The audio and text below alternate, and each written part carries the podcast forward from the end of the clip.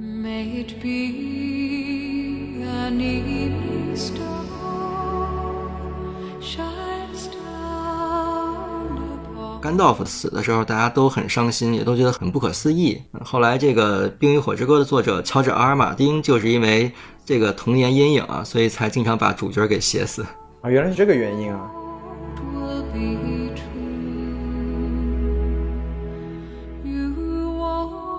好，欢迎收听新一期的什么电台，我是王老师。我是西多老师，哎，什么电台北美分部啊，又来给大家录节目了。没错。哎呀，西多老师，我们今天来录一个什么电影呢？啊，王老师，咱们今天录这个电影啊，它非常的魔性。哦，那我就猜到了，这一定就是《哈利波特》。哎，不是不是这种魔性啊！哦，我懂了，我懂了，那一定是这个叫哎一九二六年啊，这个魔哎，性别，别别，您您他就您您赶紧回来，您赶紧回来。那就一定是这个叫《魔戒三部曲》。没错，很遗憾啊，这个电影它只是在国内重映啊，我们这美国洛杉矶这边根本就看不到，所以呢，为了这个节目效果呀，我们就专门来请了一位非常有魔性的嘉宾，哎，他就是著名的玫瑰叔，哎，我们来掌声欢迎一下，呱唧呱唧呱唧。嗯、大家好，我是玫瑰叔，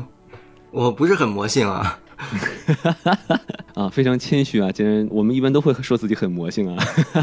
好，是哎是是我们直接就是进入主题啊，开始我们来聊这部电影。那我们先由这个西子老师呢来，嗯、给大家聊一聊这部电影的一些基本的这个信息情况。对这个电影它不是一部电影啊，它是这个三部电影啊，就是呃，由于是呃已经是接近二十年前电影了，所以相信喜欢的朋友们对这电影也有个基本的了解。那我也简单的给大家介绍一下，就是这个电影的一些情况。那这三部电影啊，它是改编自牛津大学的教授，也是同时也是语言学家 J.R.R. 托尔金的一个魔幻史诗作品。然后这三部电影呢，分别是《指环王》一二三嘛，它三部电影的成本加起来一共大概是二点八亿美元，平均每一部呢是不到一亿美元。那做一个比较的话，同期上映的这个《哈利波特一》第一部，它当时的成本其实就已经达到了一点二五亿美元。所以从这个角度来说，《指环王》的成本其实并不算很高。哎，这说明了什么问题呢？西德老师，说明这个儿童的成本呢就比较高一点啊，是不是？哎，说明儿童比成人更加魔性嘛。他他们的这个劳动成本更加高。当然，这三部电影最后的这个票房成绩是非常的出色，它最后的全球票房三部电影加起来是接近三十亿美元，这投资回报率是非常的高啊。嗯，当然它的奖项上也是非常的令人印象深刻，三部电影一共是获得了超过三百五十项的国际电影奖项，其中也包括十七项的奥斯卡奖。那么第三部电影《指环王：王者无敌》呢，在奥斯卡上是获得了包括最佳影片、最佳导演在内的十一项奥斯卡，当年也是创下了这个十一题十一中的这么一个壮举啊，以至于当年这个最佳外语片在上台领奖的时候，那个制片人都说感谢《指环王三》不在这个奖项里边。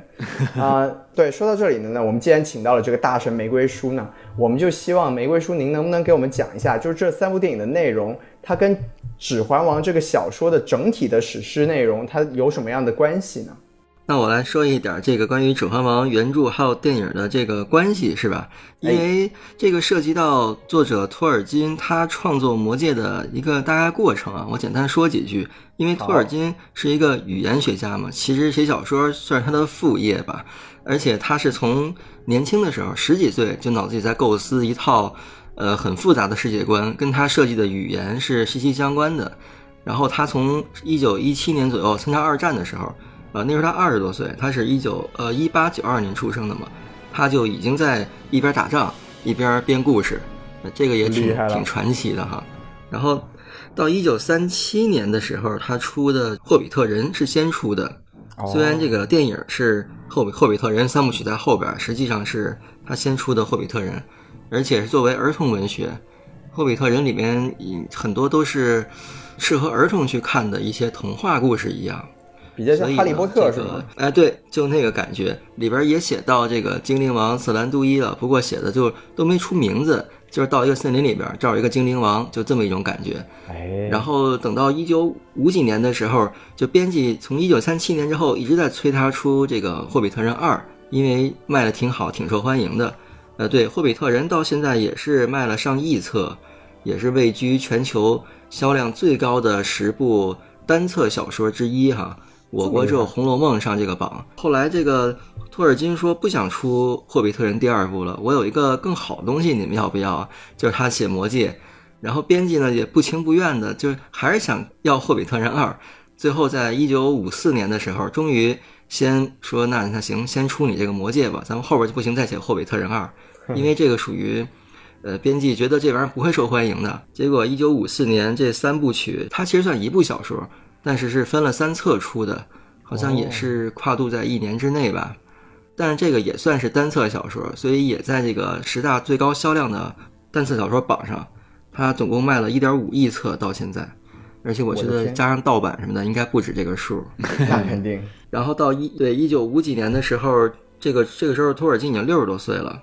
所以也算是一个晚年，然后才把自己毕生的心血出来的这么一个感觉。而且其实这也是他创作的一部分。他创作了很多这个中洲世界的历史，或者叫中土世界。这个魔界呢，只是这个历史的最后一段，就被称为魔界大战第三纪元的结尾。实际上他还写了很多第一纪元、第二纪元，还有第一纪元以前的事情。后来呢，被他的儿子就是克里斯托弗·托尔金。小托爷爷整理出来了一些这种附加的书，就包括这个《精灵宝钻》《未完的历史》，还有还有很多中州历史，讲的都是前面的故事。当然，这个的影响力和销量都比不上《魔戒》正片三部曲了。所以，这个一九五几年出来之后，在美国的大受欢迎，因为正好迎合当时的年轻人他们的很多思潮，什么嬉皮士文化这种啊，所以他们都觉得这个书像圣经一样。呃，所以这《魔戒》就成了美国家喻户晓的史诗奇幻小说，而且它也是开创了很多呃这种鼻祖性质的东西吧，例如这我们现在看到的《魔兽世界》或者呃战锤，很多东西都是以《魔戒》这个世界观为基础，然后变化衍生出来的，种族什么的也都是参考里面的东西，所以它的地位是非常之高的，类似于我国的《三国演义》和《西游记》这种吧，所以这样的片子。他第一次出电影，那就像我国第一次拍《三国》或者拍《西游记》一样，肯定是非常受关注，而且会反复重播，就是出来之后也会影响力非常高的那种。是的。当然，严格来说，《魔戒三部曲》这电影还这就是 Peter Jackson 拍的这个还不是第一次，他第一次是先是出过动画，应该是在一九八几年的时候，我记不太清楚了，出过动画电影，还有动画。对，但是呢，好像也都没有出全，就是，嗯，而且现在也都很难找到了，就就不是特别的特别重要吧。后来到这个电影三部曲才一下才火起来。所以就是啊，谢谢玫谢谢玫瑰叔介绍了这么多，所以就是说，其实总的来说，这个《指环王》包括中土，它是一个非常完整的世界观，而这三部曲只是像玫瑰叔刚才告诉我们的，只是这整个世界观的最后的一部分的故事。那我们也知道，现在由这个 Amazon，就是呃亚马逊，它已经把这个《指环王》的版权给买下来，它在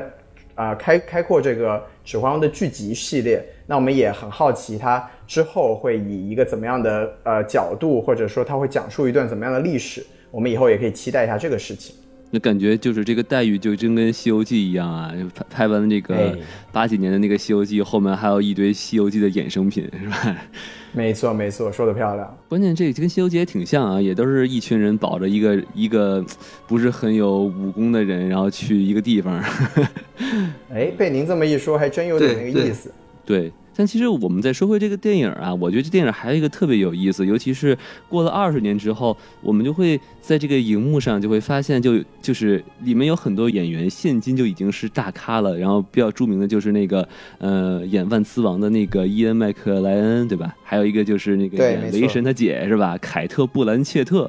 还真是很有意思。对，其实因为王老师说这个现象很有趣，说也就让我们看出了这个电影其实已经是已经过了二十年了。就当年很多真的是还都是呃新人，但现在都看起来就已经都是，甚至你比如说像这个精灵王子勒格拉斯的饰演者奥兰多布鲁姆，都已经从极盛都现在都已经凉掉了，对吧？前前两年还跟这个跟这个周杰伦的老婆来我们中国拍片了都，所以就是确实确实是可以看得出来，这已经是这个呃好莱坞的一个可以说是已经转了一大圈了。所以这个这个时候我们再重新来看这部电影，它依然不过时，可见这个电影它当时确实是一个非常过硬的一个质量。哎，那好，那咱们这个电影的一些基本信息说差不多了哈，那咱们其实就可以分别聊一聊这部电影。行，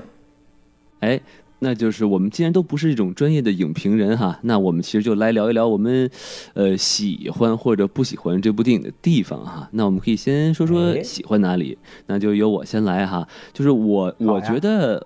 啊，我喜欢这部地方呢，是因为它其实刚才那个玫瑰叔也介绍了，它有非常这个庞杂的这个世界观啊，什么中土啊，还有这个各种各这个地地方，然后每个地方还都不一样。对，然后呢，就算时隔这么多年二刷，我都觉得真的挺好看的。尤其是说它有这么多人物和怪物，然后它都刻画的特别的细腻。是然后就不论他是好人还是坏人，然后而且我觉得最厉害的哈，就是他这几个战斗场面，就是里面有很多很多的人，然后他的我感觉每一场都很特别啊哈。就举个、哦呃例子，就比如说呃刚多尔的那个那个 store 宰相是吧，让他小儿子去送死那一段儿。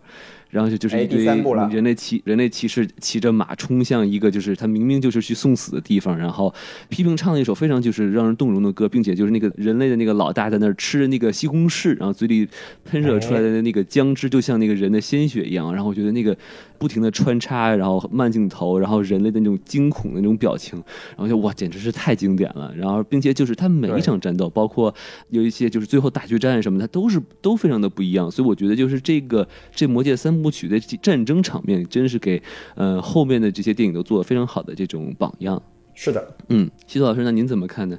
对，我就简单说吧，就我确实这三这三部电影我真的是特别特别喜欢啊、其实整体来说，我们作为这种业余观众来说，它它就是很好看，它既有特别动人的地方，然后也有特别有趣的地方，然后它明明是一个特别艰苦卓绝的旅程，但是它在中间让我们看到很多，比如说人类的情谊啊，或者说人类和这个精灵的一种这个联盟的这种这种这种友谊啊，然后包括呃每个角色之间的这种感情，包括每个角色不同的性格产生的化学反应。就像刚才王老师说的，不管是正面角色还是反面角色，我们看完这三部电影之后，基本上每一个角色主主要的也好，甚至是配角也好，都可以让我们留下非常深刻的印象。然后包括这部电影它它的一些举动，比如说它创造了一个独立的语言啊，包和它这个庞大的世界观啊，这种呃，在电影里面这种这种创作方式，其实后来也得到了很多电影的借鉴，就包括比如说比如说像《阿凡达》呀，它其实也是、哦对，像刚才玫瑰玫瑰玫瑰树也说了，就这个小说它在创作的时候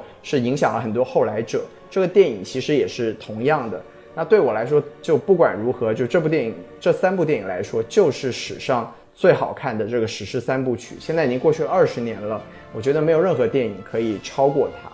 那当然，我们我们作为这种这种小白啦，那我们还是当然要听一下这个玫瑰书啊。您作为这个大神，您觉得当年您看到这三部电影，或者说之后这么长的时间，《指环王》这三部曲对您来说最吸引您的东西是什么呢？首先，我对这电影的感觉其实也是有一个变化过程的，因为当年二零零二年《指环王》在中国上映的时候，我就去看了，但当时呢也是呃看得半懂不懂的，而且电影很厉害，必须得看，不看就 out 了，就这么一种感觉。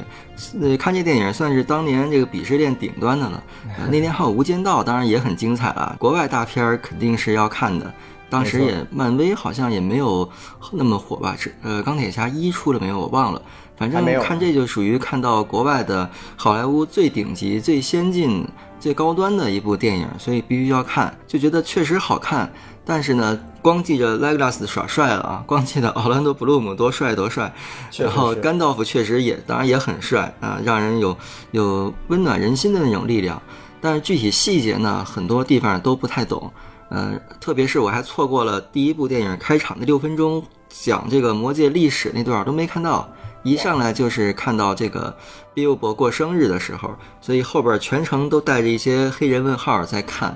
您记得太清楚了。还是得看，因为我看电影迟到很少，就那次迟到了。然后进去之后一看，哎，这不刚开始吗？没迟到啊，没没没错过什么，就就觉得好像没错过，其实还是错过。后来看了这个加长版，看了这个 DVD 才知道，原来错过很重要的东西。没错，呃，这个电，这是我当时的当时的一些感觉啊，就是不太懂。后来因为我有一个习惯，就是呃，看电影如果它有原著的话，我一定会去看原著，然后我就去找这个《魔戒》的书来看。结果啊，二零零二年的时候，中国大陆应该还没有引进《魔戒》这套书，后来呢还才出的这个朱学恒版，然后后来是译林版，到二零一零年以后才是邓家完版，就是世纪文景版。所以呢，我后来好像是看的译林版，那三个译者丁地他们的，然后就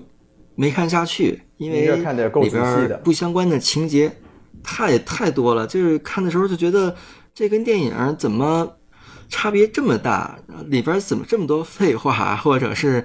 看的人昏昏欲睡的。就一开始四个霍比特人出发的路上就不行了，就受不了了，绕圈子，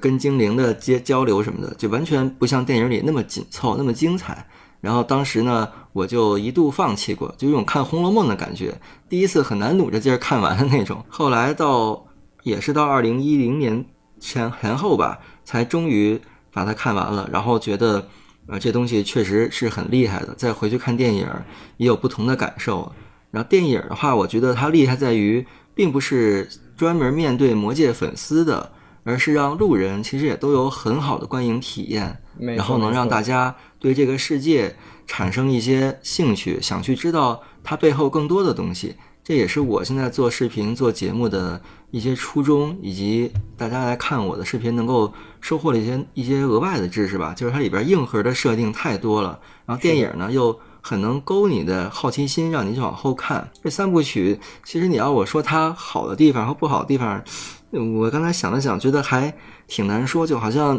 问你们《三国演义》，你们觉得有哪儿好哪儿不好一样，就已经嗯很难再说到好和不好了，只能说它这本影视有哪些地方忠于原著或者改编成功，而很难说到它整个的书的好和不好了。就就你。明白吧？就这么一种感觉。嗯，所以我觉得这版影视作品已经感觉玫瑰书就是陷陷得太深了，是吗？对对对，有点儿，呃，有点儿，就是它这个电影，我觉得这已经是难以超越的巅峰，无论是从整个影史来看，还是从呃从这种改编原著、改编出电影的这种角度来看，都很难被超越了。所以后边儿肯定也不会翻拍了，呃，但是后边儿这个会出魔戒的剧集，也不是这一段儿了，呃这个就是另一个话题了哈。是的，是的。呃，所以我现在也我也不知道该怎么说它好和不好的地方。哎，咱们只说好的地方是吧？没事还 没事您说不好的地方。您您这您这一段，我觉得也可以总结出您对这个系列的一个感受和感情吧。我觉得我没关系，我们之后还可以再从别的角度再、再聊回来。那我们可以我们可以把这个话筒再重新交回这个给王老师，因为王老师看来还是对这部电影在重刷之后有一些不太喜欢的地方，我觉得您可以跟我们分享一下。哎，又到我说了啊，那反正我就聊一聊，就是二刷之后啊，时隔二十年二刷之后，我看到有一些地方就是不是特别喜欢。然后第一个就很明显啊，我就觉得他这个反哎派叫 Sauron 啊，有点儿脑残，我就觉得他 明明是自己不知道啊，还是太装了啊！明明他这个戒指或他这手是弱点，然后呢，还把这个小手手伸到敌人那儿，然后不注意保护自己的手手啊！你看，一看就伸到敌人的小刀刀下，哎，没有，一看就没有读过这个《神雕侠侣》，没有听过这个杨过的故事啊，是一下就 就剁手了啊！购物节都没有办法这么。个剁手啊！嗯，另外一个呢，就觉得他这法师的技能有点蠢，可能是被这《哈利波特》系列惯坏了。然后就时隔这么多年，然后看这个甘道夫和这个萨鲁曼打架，我觉得我靠，他这魔法哎就把人给周地上扔来扔去啊，空中旋转跳跃，我不停歇啊，就感觉这个这法师这技技技能有点不太行，最多可能就发个都不像光法师系的人。对呀、这发个光能把这人给晃晃晃一下，感觉就不是特别的像法师。然后呢，没错，第三个呢就不是特别呃喜欢的地方，就是他这个第三季啊，他这个亡灵军团是吧，有点太 bug 了，就莫名其妙，就是说，哎，我告诉你啊，这山后面，这山的那边，海的那边啊，有一堆亡灵军团是吧？有一群亡灵骑士，啊，亡灵骑士他们勤劳又聪明啊，是吧？然后呢，说，哎，你你这剑，嘿，你就把他们招来，你就强，你就很很行。我就是我，其实看到那个地方呢，我也不是很明很明白他们能有多厉害。我感觉就也就是说啊，平衡一下这个正义和邪恶一方的这个军力啊。但没想到这帮人一下船，我靠，这这就直接就平推了，这就是太厉害了。然后真的是我我不知道西西多老师这个这个词叫这个机械降神能能这么用吗？这个词能用在这地方吗？我觉得是这样子，就是其实我们如果硬要说的话，它是有一点这种感觉，但其实我我自己觉得它这个设定其实是完整的。然后我觉得这个地方我们也可以 Q 一下玫瑰书，就是因为这个亡灵军团确实可能在我们很多这种没有背景知识的人看起来，它就是一个比较突然出现的一个特别强大的这么一个一个呃设定啊。那我觉得就一个就是说王老师这个问题，就是他是不是太强了？另外一个就我我记得我当年看的一个感受就是，为什么阿拉贡他不直接带着这这群人去把这个呃去把索隆的老巢就直接给推了得了呢？但为什么他他中间会有这么一个呃不去做这个事情的这种这种这种想法？就玫瑰叔，您能不能给我们解释一下这个地方？呃，这个地方其实也是说来话长，它在原著里哎面跟电影肯定是不一样的。呃，就是电影它也是为了戏剧性嘛，然后为了呃很多的这种呃效果，然后做了这么一段儿。其实原著里面也有，就是阿拉贡他们去那个王者之路嘛，呃，然后这块儿确实是有一批这个亡灵军团，但是呢，他们也没有帮他们，就是怎么说，没有干更那么多的事儿，就帮他们打了一个海盗吧，然后就哦就完了，就没有后边那一段说去，呃，到那个帕兰诺平野之战那块儿了。没有刚铎之战是这样。对对对，就所以就是戏份会少很多。了解了解，所以就是我觉得，那转回来王老师这个说法，我觉得其实您这么理解也是对的，就是他还是确实有一点这种机械降神的感觉，所以您这个、嗯您这个不喜欢的地方也是完全可以理解的。是是是，就感觉他如果哈，他比如说在第一部或者第二部，他就提这么一句，对不对？然后我觉得可能还比较好接受，就不会那么突然了解了啊。当然对，然后最后一个我不喜欢的地方呢，就是这个 Frodo 上火山的这个时机和这个阿拉贡打这个黑门的这个时机也太巧合了，就是 两边没有任何机会同步，也没手机是吧？说我给你发一微信，哎，那个阿拉贡啊，该打了啊。嗯，然后呃也没这东西，然后呢，你你想就是那个时候 Frodo 他们已经是弹尽粮绝啊，一滴都不剩了。我我说水一滴都不剩了，对不对？就是这个啊啊阿拉贡再晚个几天就渴死了，他们就。所以我觉得这个东西你就不能细想，你一细想就觉得，嗯，是吧？这个戏戏剧，这个这个编排的有一点点不合理，有点巧是吧？对，就不是阿拉贡一看那个谷歌谷谷歌地图还行，哟，不行，哥儿几个，人佛罗都上火山了啊，咱得走了，肯定不是这样，嗯，被您发现了，我想这是一个谷歌的广告。对对对对对，嗯，我想说的这个不太喜欢就这四点，我不知道西多老师有什么有什么想补充的吗？其实我没有什么呃对这个电影不喜欢的地方，我觉得很多东西，一个是它对于时长的控制，一个是对于它它对于节奏的这个把握。但是我还是一样，我想回到玫瑰叔这边，就因为玫瑰叔您知道的这个背景知识比我们要丰富许多啊。那您对于刚才王老师提出的这几个点，您这边有没有一些，比如说结合原著啊，或者说结合这个整个世界观设定的一些解释呢？就比如说为什么一开始就索隆和这个 Isidore 他他们这个战斗的时候，为什么索隆的手指一被砍下来，他马上就就散掉了？就是怎么会有这么一个情况呢？哦，这个在原著里边儿，嗯，索隆首先确实他把自己的力量，还有很多精神，甚至包括灵魂吧，都注到这个魔界中，就有点儿伏地魔做魂器那个感觉吧。哎，我也是这么想所以确实是他的一个弱点。对，但是呢，他的魔戒被砍下来的过程跟电影是不一样的。他是打那边的精灵王吉尔加拉德，还有人类领袖帕兰迪尔，你看，还还后就还有挺多强者的。而且他们这个战斗持续时间很长，就是就是人类和精灵最后的联盟去打魔多，打了七年，就在那片地方围城了七年，索隆才出来。所以这个过程就跟电影完全不一样嘛。索隆出来之后，当然也是挺厉害的了，把精灵王吉尔加拉德也打死了，然后艾兰蒂尔也是被他扔出去，就是也也是被打死了，但是索隆自己也被推倒了，就是也倒地了。所以他也是受到了一定的重创，所以就艾兰蒂尔儿子伊希尔杜才用剑把他的那个手给砍下，就是手指砍下，而且用的啊就是反正就整个过程吧，还是比这个电影里面要曲折很多的。嗯，所以索隆当然也，他把这个力量都注入魔戒，看似是有点儿就是毕其功于一役，有点儿孤注一掷的感觉哈。应该把鸡蛋放不同篮子里边儿。伏地魔还知道做七个魂器呢，七个魂所以器，对吧？对对对，所以这个是有有一点点儿问题。伏地魔应该是读过这个魔戒啊，一看，哎呦，这太蠢了，我可不能这么干，我得弄七个魂器。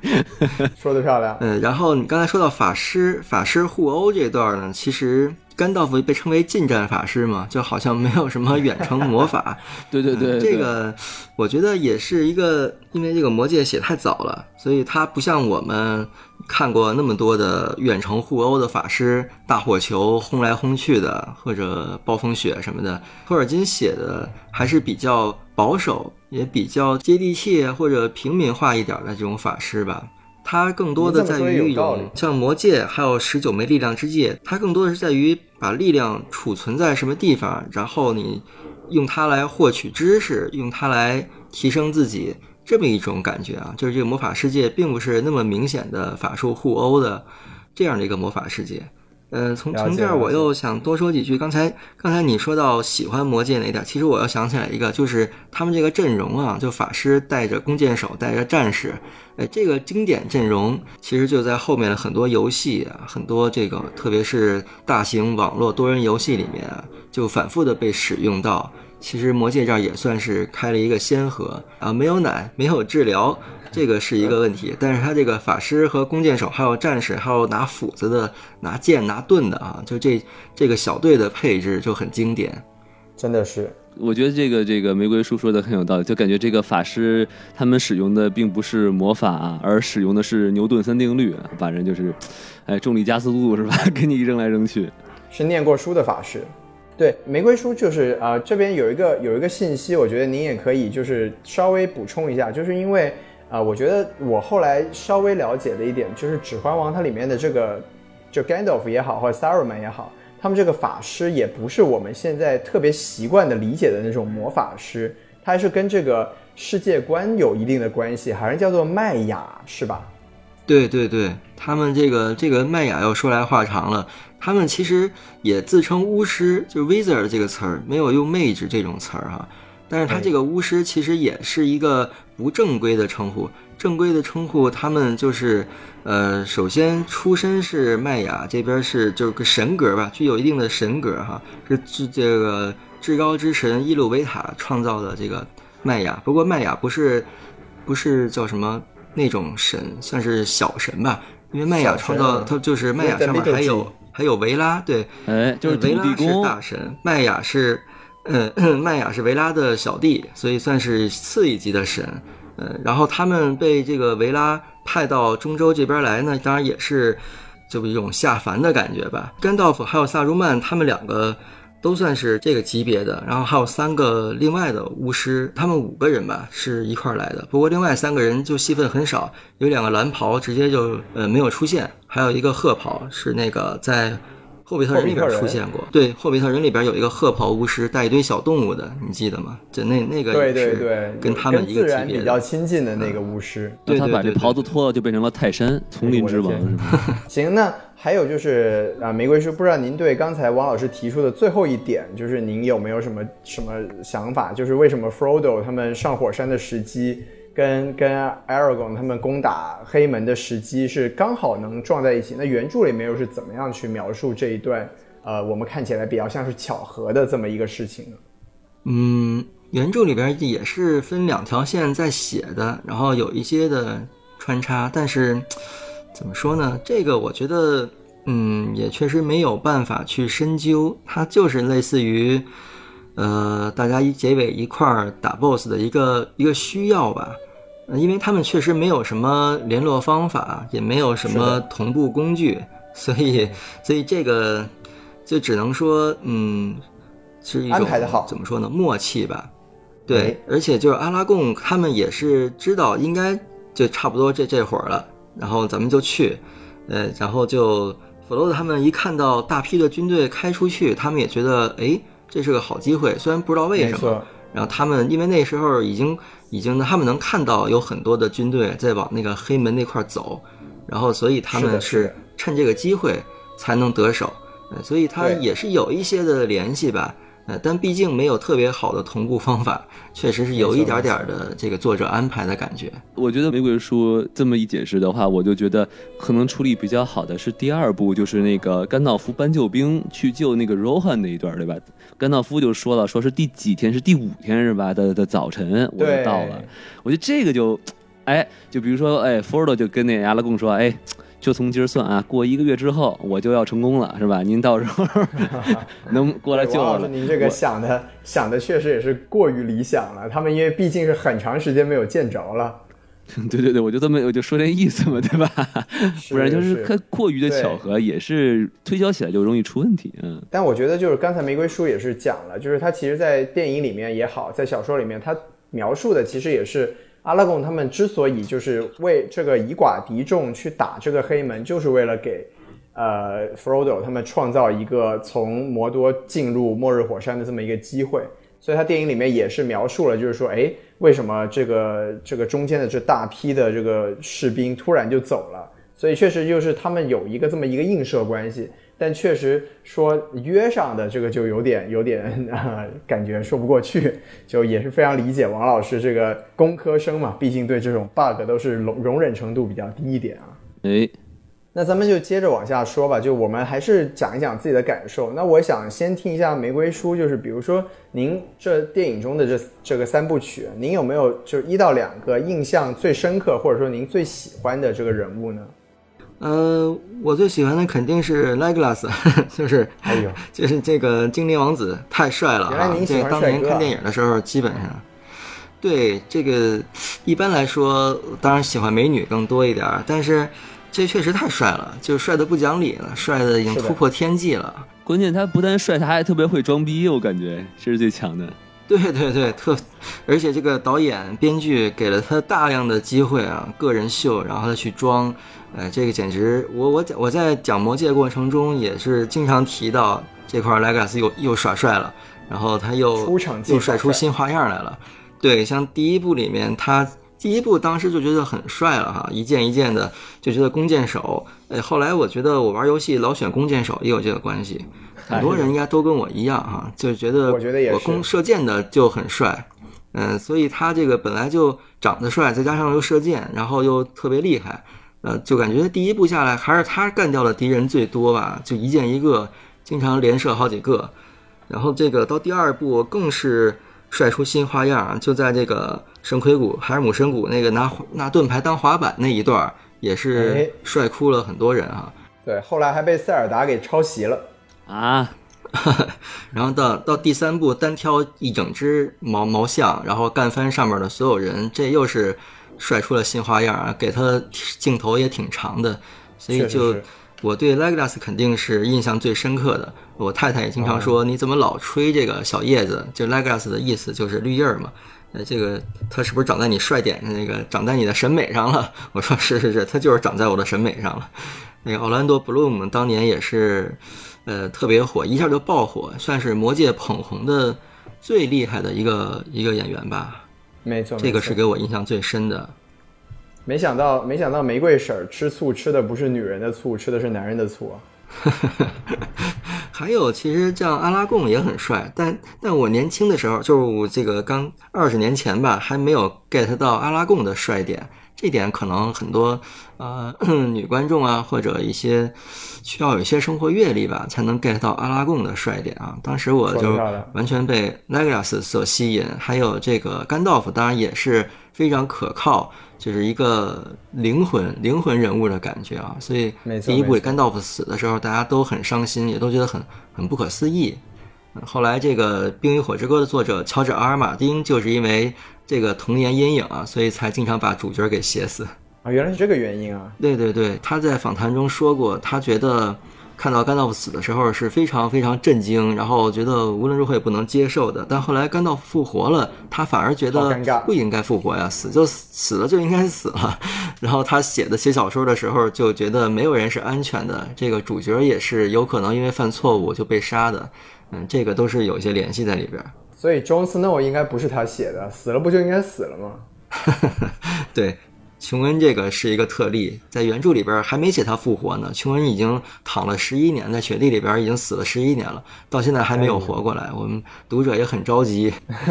所以其实我之我记得之前我还在微博上面看到了一个，就重映的时候看到了一个段子，就是有人说至少现在新的观众就只用隔一个星期就知道甘道夫复活了，我们当年可是等了一整年才发现的。那行，谢谢谢谢玫瑰叔。那这个呃，王老师，您有没有什么比较喜欢或者印象特别深刻的人物呢？我这个印象最深刻的肯定也是这个精灵王子，而且我其实哎，就一开始就是觉得他特别帅，就是他那个用弓箭嘛，弓箭手你一般觉得他就是只能打打远程是吧？就就是这个走 A 对吧？但是想呢，到啊，哎，小哥哥可以先拔出一把剑，先拿剑插死你，哎，然后再把箭射给射到远远方的敌人，哎，我就觉得呵，这 这招可以啊，没想到。然后那刷新了个进攻方式。没错，然后另外一个肯定是，就这电影里啊，其实也没有这女主角，但是就感觉她这个阿拉贡这女朋友还真是，阿尔文颜值真的可以，哎，太尔文，关键关键是他一出场还都是有这圣光是吧？然后就觉得呵，这简直没错没错，好看，然后关键就是演的也好嘛，确实是印象很深刻。那到时候之之后就看看了一些相关的解释视频，然后果然哦，就精灵这个种族果然就是这个呃。这个神造出来这个颜值高的生物啊，啊，这这确实是了不得，啊，然后我我就说这么多吧。那西多老师您呢？就接接着您说，就是说说实话，就由于当年看这个《指环王》，呃，年轻的时候我真的是把利夫泰勒当了好几年的女神，就真的哎真的是是太美了太美了。但是我觉得我我可能我在这点上我相对来说比较冷门一点啊。就其实，在主角团里面，我最喜欢的角色还真的就是山姆，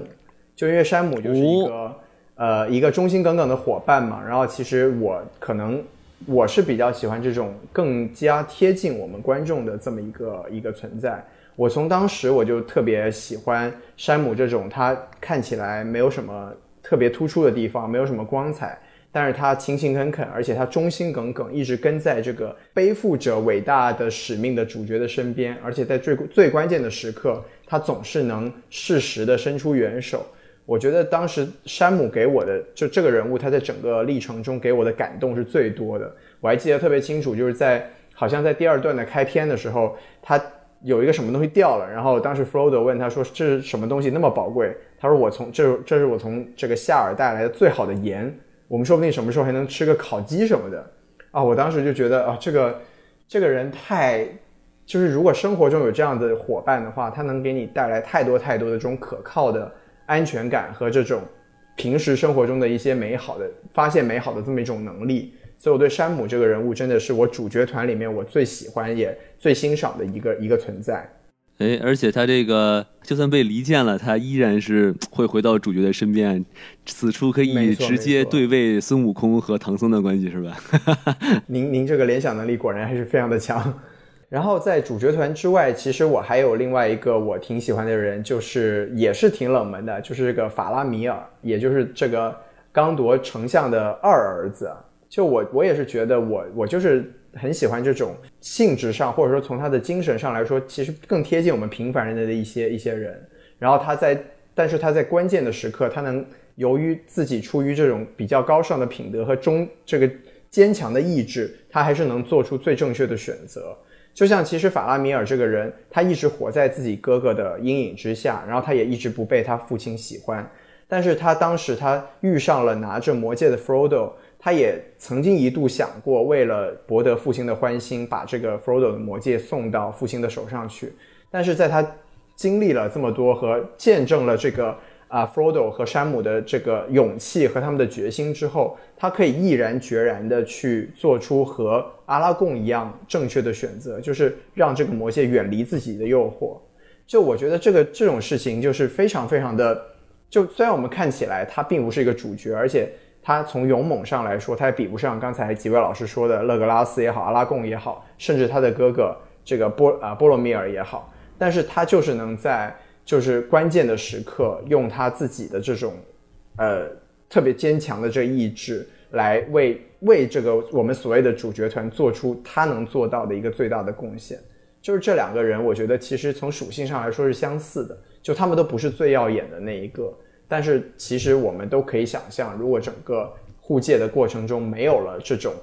平凡无奇的这个英雄的支持者的话，其实这个任务也是不可能实现的。就他们虽然不是 C 位，但是我们要看到他们有多努力。没错，没错，而且他们确实是不仅是努力，而且他们一直是在真正的推动整个事件的这个前进。我觉得这个是非常非常了不起的。嗯嗯，确实，对说的太好了。谢谢谢谢，那咱们就接着往下说。我们说完了这个人物，我们也可以聊一聊，就是这个电影里面的一些场景吧。那我们还是让哎玫瑰叔来先说，就是三部电影里面，您有没有就是也是一样一两个可以说出来印象特别深刻的场景？就是比如说您跟别人安利的时候会说，哎呀，这个场景我想起来就觉得特别棒。哎呀，这样的场景可太多了，就每一部都有那么两三个吧。我觉得，如果如果说整整体来说的话，那肯定，呃，我也是最喜欢这个怎么说呢？最流俗或者最大众化的第二部里边的圣盔谷，也就是啊哈尔姆深谷这肯定是对影史经典啊难以超越的。而且它这个整个攻城守城的这些战术吧，也都还是确实 没有很多的 bug 呀，或者让人觉得这不合理啊什么的。不像后来看《全游》第八季里面，这个打林东城那帮异鬼打林东城，这边骑兵先送一波，然后就就明显感觉到这个这怎么能这么打？这这么打肯定是不行的，就是怎么编剧还没有我们懂这个。但是这个在 在魔戒里面就没有这个问题。然后当然还有第三部的这个佩兰诺平野，也就是刚铎门前那场战斗，那个也是非常经典的啊，骑兵冲锋，对对对，这些都是都是我跟别人安利的时候会提到的，可能特别是这第三部里面那场吧，因为打的时间也比较长，后边还有亡灵大军啊，还有打那些大象啊，就是一波三折吧，更让人觉得，呃，这个看看着就很荡气回肠啊，回味良久的感觉。但其实还有很多很多的场景，我觉得都都很经典。像第一部里面，就哪怕哪怕在幽谷这个看看看景色，在这个森林里面看看精灵他们的这个宫殿什么的，都是很棒的场景哈。这些我都是觉得是可以给别人安利的时候推荐的。是的，是的，对玫瑰玫瑰叔讲的，没想到玫瑰叔作为一个大神讲出来的，居然是我们这些最大众的一个一个了解，以为您会说出一些比较小众的一个选择。哎，没有没有，电影我觉得大家的这个审美，所以如果在电影来说的话，应该还是这些地方是，呃，就是大家都有口皆碑的，肯定是有理由的哈。我觉得这就就就就电影来说，这些地方确实都是最好。当然小说是另一回事儿，因为小说里边像圣盔谷就几页就写过去了，根本就没怎么哎没怎么一波三折啊，很简单。竟然如此。对，其实其实啊、呃玫瑰叔说到这个，我还就真的就圣盔谷那个，尤其是刚才王老师其实也提到了那个画面，就是最后他们在即将兵败的时候，然后甘道夫带着叶尔莫尔从山顶上冲下来的那个，实在是太燃了。然后我还记得我们当年在聊《复联三》的时候，我就参照过，就是说吐槽当时的瓦坎达大战啊，就是当时也其实也是就是千军万马互相冲击的这么一个场景，但瓦坎达大战就相对来说看起来真的就味同嚼蜡，就觉得啊，这些这怪兽和这英雄和这个瓦坎达战士冲来冲去的好没意思，好没有层次感。但是当时真的就只能说，这个《指环王》三部曲在这个大型的战争场面上，真的是树立了一个行业标杆，让现在很多后来者都没有办法去企及啊。就关键那场战斗，它的那个就是拍摄的方法特别有那种油画感，感觉还同时致敬了一下扎导啊，没有开玩笑。哎呦，您您您这个是加入了扎斯林的大军是吗？哎，没这个我也有点同感，就是最近看扎导的证言，就觉得有些地方就最后几个人有个一块儿亮相吧，有个慢镜头，就蝙蝠侠在车里边，其他几个人从旁边跟上来，那一瞬间有个定格慢镜头，我觉得是有一点儿就这个圣盔谷冲锋那种感觉，就他们可能对慢镜头这种运镜运用的比较好。看来就是好的场景还是有很多共通之处的。那啊、玫瑰书讲完了，我们这个王老师，您要不要也给我们讲一讲、安利一下您喜欢的，或者说您印象特别深刻的一些场景？哎，我的这个场景可就冷门了啊！我第一个印象深刻的场景是什么呢？是这个，呃，一行人在那个去莫里亚那个隧道之前，然后他们在那个山上遇到了雪崩的时候，然后那个时候有一段就是他们在呃翻雪山的戏，然后就那个地方有一些细节特别好玩，就是我我我我觉得可能不是我看我看差了，应该就是其他人都是踏着雪呃踩在雪里面走路，但是只有那个。精灵王子是站在雪上走的，是吧？我没我我我应该没有看错吧？我就觉得那个细节特别有意思。踏 雪无痕，对对对，然后那个给我印象特别特别深，就哇好帅，就是哎你们就得呃一步一个坑的那么走，哎哥就是直接踏雪无痕啊，就是感觉特别特别帅气。我想补充一点，这这个细节确实能看出来的话，说明这个呃看得很仔细。我也是看了好几遍才发现的，然后很多人看了好几遍他还没有发现，所以我在我的视频解读里边也着重说了这个细节哈。就 Legas 太能耍帅了，还有一个细节就是其他人在齐腰深的雪里边趟着走，然后那四个霍比特人其实都已经没法下地了，因为他们还没有雪高呢，所以这个波洛米尔和阿拉贡每个人挂着两个霍比特人，一左一右的挂在身上往前走。这个镜头也是给了那么短短的一瞬间吧，所以能看出这个细节上还是有挺多可以挖掘的地方的。就把他们放下来的话，就被被被雪给没了，他们根本走不了。是这，也是精灵王子这个无形装逼最为致命啊。哎，我得向他学习。呃，第二个我特别喜欢的地方就也也比较冷门啊，就是在第三部他们这个守卫呃刚多尔的时候，他们应该是有两条线对吧？第一条线呢是呃就是守城，他们在呃打这个进攻的这些兽人，然后呢那个另外有一条线呢是就是他们里面那个宰相就抽风了。哇，要自焚了，这哎还要带着儿子一块儿自焚，然后最后不就是就感觉那那段穿插的这种感觉就很有意思，并且就也也能心疼甘道夫两分钟啊，说我靠，这这破事儿还得他来管是吧？不但要带着大家打仗，还得还得管这个这个神经病。然后呢，然后最后就是甘道夫就是几棒子就把这个宰相是是叫宰相吗？西多老师，对，是是摄政王或者宰相。摄政王。嗯，叫摄政摄政王吧，就感觉变成乌龟了哈。摄政王给这个就给打懵了，然后呢，最后他就是还是呃点把自己给点着了嘛，然后就一个人就是带着火，然后他就从一个很高那个下面跳下去，然后他在坠崖的这个一坨火过程中呢，哎，镜头又转向了战场，然后就这个这个转场我印象特别特别深。啊，我觉得那个那个那个镜头运用的特别特别帅气，这是应该是我能想到两个就我特别喜欢的镜头。哇，王老师现在真的看这种电影看得越来越细，真是让人非常的敬佩。哎，不敢不敢，这都是跟西子老师学习的啊！你看这一波彩虹屁，哎呦呀，其对，现在您推回来了，我我也要装逼。就是其实这个电影真的，它在很多这个运镜的这个过程中，真的是有很多令人叹为观止的技巧。我我这次重看的时候，我发现在第一部，它有一度在那个就艾森 r 就是萨鲁曼那个地方，它有一度的运镜非常非常的精彩。它是从先从一个远景，然后推艾森 r 的那个就是在做工业的一个过程，然后慢慢的推到塔顶，演了，就是因为当时呃 Gandalf 被囚禁在塔顶，然后他在那里拍 Gandalf，然后 Gandalf 呃有一个小飞蛾飞过来，他跟小飞蛾说了几句话，放走之后，小在镜头再跟着小飞蛾飞走之后，再一一下子从塔顶坠到最底下，又继续看整个呃艾森 r 他们在生产武器和做这个强兽人的这么一个过程，就那是一个镜头这样子过去。哦，我这次再看的时候就真的叹为观止，我就发现真的在这个拍摄的技巧上，其实当时这个电影也是留下了特别特别多非常精彩的地方。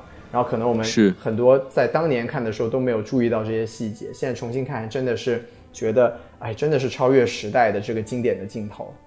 对对对，对，那啊、那我我也来就是说一下吧，就其实我我我没有想到两位老师都没有提 “You shall not pass” 啊，这个我觉得真的是呃，就当然这也是一个不需不需多提的一个经典的场、场面，就是太太太经典了，基本上所有人都知道这个梗。哇，那那个镜头简直就是童年噩梦啊！每次考试之前，脑中都会浮现出甘道夫 “You shall not pass”，然后你肯定过不了，然后完了，要要挂科了。对，这是一个非非常非常让学生们惊恐的梗，是吧？对对，那我我说回来，就是我有我有几个印象就是非常深刻的，然后其实相对于于两位老师提的，可能也挺冷门的场景。一个就是我其实其实这样总结起来是一个是非常伤感的镜头，就是我第一个是在第一部的时候，然后当时其实也是一个非常小的场景，就是当时在呃瑞文戴尔开这个会议的时候，然后大家都在争吵，然后当大家吵成一团的时候，呃 Frodo 在旁边默默地说了一句“我去”，就 I will go，然后就当时大家都在吵，就也没有人听他讲话。但是当时就给了一个镜头，给了一个 Gandalf 的表情，就是一个非常非常悲哀、非常一个悲伤的一个表情。我我对那个印镜头的印象特别特别的深刻，就是我一直记得，呃，那个甘道夫就是非常心疼，然后又非常无奈，就他知道，呃，Frodo 不得不去做这个任务，但是他又非常感觉自己把这个这个重担交到了这个无辜的霍比特人手上的那种感觉。我对那一个表情的印象特别特别深刻，啊，这是第一个。然后第二个，其实刚才玫瑰叔是有提到，就是当时但是是他在讲角色的时候提到，就是呃勒格拉斯一个耍帅的场景，这是一个有趣的场景啊，就是在第三部的时候，勒格拉斯当时有一个自己一整段射杀了一只那个大猛犸大象的一个过程。但我自己印象最深刻的是，他很帅的从这个象鼻子落到地上之后，刚好遇到了那个金历，然后金历就呃愣着看了他一眼，然后说：“这也只能算一个。”就是我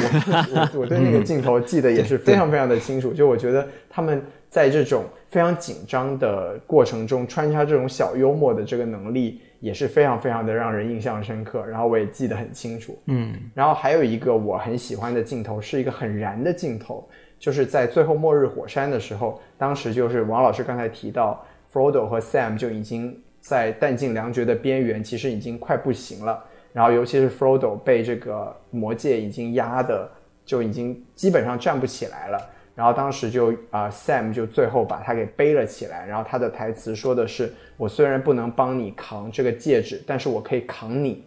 就这句台词也是真的是我刚才为什么说我特别特别喜欢 Sam 这个角色？就这句台词，我觉得可以总结出这个人的一个精神，就是我其实我不是一个最核心的英雄，我能做的事情似乎是有限的，但是我一定会尽我最大的能力。去表现我的忠心和为我的朋友付出一切，就是这个场景真的，我是觉得是整个电影里面可能我觉得最燃最燃的，比所有的战争场景都要燃的一个一个画面，所以我非常非常喜欢这个场景。啊，就是刚才这个对，呃，西多说的这一点，我也深有同感啊。就是 Sam 这个角色，他在每一部的结尾都有一段流着泪的激情演说，然后都很感人。虽然第一部的结尾的时候可能没有波罗米尔之死那么那么强的冲击力哈，但是他跳进水里面，然后誓死也要追随弗罗多，也是很感人的。两个人最后就哭着在船上说话嘛。然后第二部的结尾也是在欧斯迪亚斯废墟里面打完之后，弗罗多拔出刺钉，甚至差点杀了 Sam。Sam 也说了一番话，加上第三部的结尾这个 I can carry you 这个经典场景。就是 Sam 确实是一个神助攻，一个好队友，而且他的人气也是挺高的，在很多魔界粉丝里面啊，都对 Sam 这个角色情有独钟。又包括我刚才说的，乔治阿尔马丁写《冰与火之歌》的时候写的山姆·维尔塔利，也是跟这个山姆·怀斯·甘姆吉有一定的关系。对他觉得偷了他的名字，给琼恩打下手的，对，给琼恩打下手的，给他当副官，给他当这个最好的队友的，一定要叫 Sam。所以也是这么一个由来吧。啊，有意思。王老师，您要补充什么？那就就我也觉得这个地方就是很很燃、很感人啊。但就是稍微有点出戏，就是因为我游戏打的比较比较菜嘛，然后我的队友就会说啊，I will carry you。然后看到那一幕，我就想到了我自己啊，我这个菜逼要被 carry 了，小丑，我好开心。嗯。好，那咱们这个这个观影感受和印象深刻的环节啊，我们就告一段落。然后我们现在不妨进入一个我们已经非常久没有出现，但是听众们始终喜闻乐见的环节啊，就是王老师提问环节。王老师，请开始您的表演。哎，就是就算这部电影是二十年前看的哈，而就算这部电影我已经算看第二遍了，我竟然还有问题。毕竟是咱们请来了，嗯，请来了这个玫瑰叔这位这个大神啊，我已经想问问这个问题。就我第一个问题就是甘道夫呃打败了这个呃莫里亚的那个恶魔啊，就跟着一块掉下去。他本来首先他说了一句话啊，他说这个人啊，这个怪物比咱们所有人都都厉害。然后结果呢，他就把他给打赢了。哎，打赢之后呢，他还升级了，啊，然后升级之后他他就直接回来了。因为我记得他电影里面拍的就是他掉了好，就是一直在往下掉，掉到特别特别深的一个地方，然后他就什么都没有解释，直接就呃穿着一身新衣服就跟大家见面了。所以我觉得这个地方我不是很明白，就是这是一个怎么什么设定？啊，这一段，嗯，说说开的话也比较长吧。咱们先从甘道夫这个身份说起啊。刚才我说了，他是麦雅，是次级神，他上面的神叫维拉。维拉大神们在西方有一块岛，这个维林诺，他们在那儿住着，被称为西方蒙福之地。然后派甘道夫还有萨如曼他们五个巫师，呃，巫师的学名叫伊斯塔尔，他们来这儿是作为维拉的这个呃手下，作为他们的使者吧。其实这个麦雅这一级别的索隆也是麦雅，就他跟甘道夫是平级的。然后这个他们打的炎魔也是麦雅，跟他们也是平级的。所以可见这炎魔有多厉害啊！就是也是属于次次级神吧。所以呢，这甘道夫说打不过，是因为他们从那边西方维那个维林诺过来之后呢，被困在人形里面。因为他们本来其实都属于是精神上的存在啊，这人肉身只是他们束缚他们的一个禁锢，所以他们的实力是被削弱了的。跟下所以。为什么甘道夫能直接去单挑索隆，去单挑什么？因为他也是，也强行给你加了一些 debuff，就这种感觉吧，也算是一种考验。所以呢，嗯甘道夫他对炎魔肯定也是有一些恐惧的，不是说直接就就敢打。这炎魔说来也话长，因为他们其实是第一纪元的初代大魔王魔苟斯的手下。后来 Legolas 在森林里边跟加拉德瑞尔夫人说了一句：“我们打了一个那个巴洛克，就是炎狗炎魔，还说了一句魔苟斯的炎魔。这个魔苟斯就是初代的大魔王，索隆也是他的小弟哈。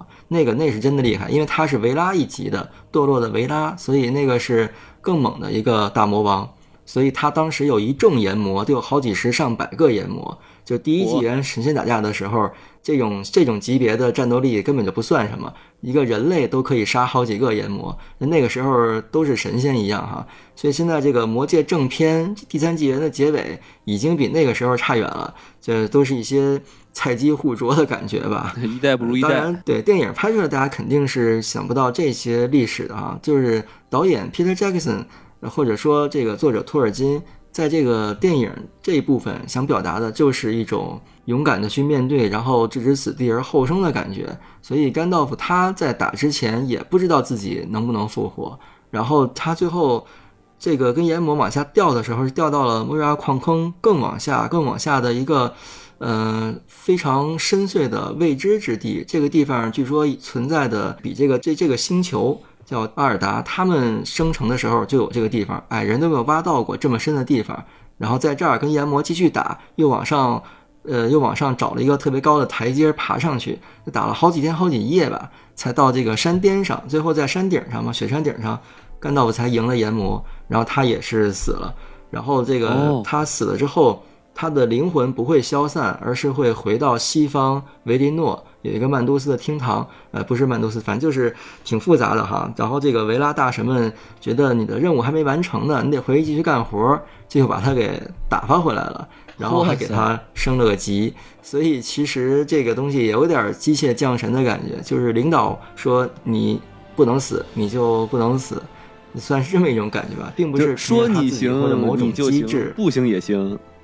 对对对，反正是不不是某种某种必然的机制才导致他这个打败炎魔之后自己就升级复活，而是有这么一个呃暗箱吧。当然这些其实在电影里面也不是很重要，大家只要嗯觉得他是、呃赢了，然后呢就升级了，我觉得这也是一个也一个也是一个不错的逻辑吧。也是可以让大家去觉得有受到一些激励啊，还有这个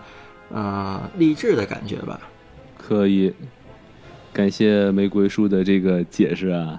虽然感觉确实这个电影没有太清楚的去解释这到底是怎么回事儿。然而并不重要，对不对？对，其实我想追问一个问题啊，就是说他呃升级就穿白衣服，这是有什么说头吗？嗯，因为那个派过来那五个巫师，五个伊斯塔尔的话，一开始是呃萨鲁曼的级别是最高的，白袍萨鲁曼，然后黑袍甘道夫，然后是褐袍，然后往往下两个蓝袍，有这么一个大致的排序。然后甘道夫他也说过，呃，他他那个死而复生回来之后，然后阿拉贡他们三个人说，我们还以为是萨鲁曼呢。甘道夫说，没错，我就是萨鲁曼。或者说我是萨鲁曼应该扮演的角色，这一点呢，哦书里边也这么写的。对，所以他就说白袍吧，就有点儿有点儿表示这个五位巫师里面的统帅，或者说最高级别的，跟他们的实力当然也是有一点儿挂钩的吧。嗯，当然这个并没有一个特别严格的次序啊，也不是一个体系，只能说就在他们这五个人五人这个五人组中吧，这个白袍应该是一种实力的象征。而且还有一个变化就是你萨鲁曼就是个代号，啊就跟那张起灵一样，是吧？啊，那也不也不也不是，也不是，就是 确实是名字，当然不是他，也不是他的本名啊。像甘道夫也不是他的本名，他本名叫米斯兰迪尔，呃，再往前还有本名欧罗林。就这个魔戒书里边，每个人都有好多名字啊，都特别难记。然后甘道夫这个、这个名字只是这块儿的中州的人这么叫他，所以他就就拿这个当名字了。他说我就是萨鲁曼的意思，也就是说他升级之后就有一点儿这个这个维拉大神这领导们把他给提拔成跟萨鲁曼同级的了。然后这个，而且头发也变得特别顺滑，你可以看他那个头发也变化很明显啊，原来是对弯弯曲曲，看有点脏不拉几、灰不溜秋的，后来回来之后变得又白又顺滑，就跟萨鲁曼差不多了。是这样，就是跟大领导打还做了一报告，是吧？嗯，就给你提拔对对对了，还做了个换了一身领导穿小领导穿的制服，是吧？就回来了。这里边其实也没有特别多的道理可讲吧，只能说书里边设定就是这样子的。对，明白了，感谢感谢感谢。哎，那我再问我的第二个问题啊，就是这个第三部的结局，我估计肯定也有很多人跟我有一样的疑问，就是为什么这个 Frodo 啊要跟着这个甘道夫呀、Bilbo 啊这个黄金老年团出海旅游啊？就是他，而且那帮人他们是干嘛去了呀？我也不是很清楚，能不能请这个玫瑰叔来帮我解答一下？对，这就是我刚才说的那些西方维拉大神们住在的那个蒙福之地，那是一个很大的岛，也算是一块大陆吧。上面有一个圈起来的地方，就是维林诺一圈山给圈起来的。这都是，呃，一万多年前这些大神们来到中州这块地方，就自己在那儿圈了个地儿住着，就被称为西方蒙福之地。这个在《精灵宝钻》这本书里面，就主要就是写这段历史的。就是这个最高神伊鲁维塔怎么造的维拉，还有麦雅，然后他们又怎么到这个世界上，然后这个地方被认为是很神圣的，就不是谁都谁都能去的。一开始只有维拉他们住在这儿，然后后来精灵们，呃，然后也有幸到那块儿去住，到那块儿去住基本就是，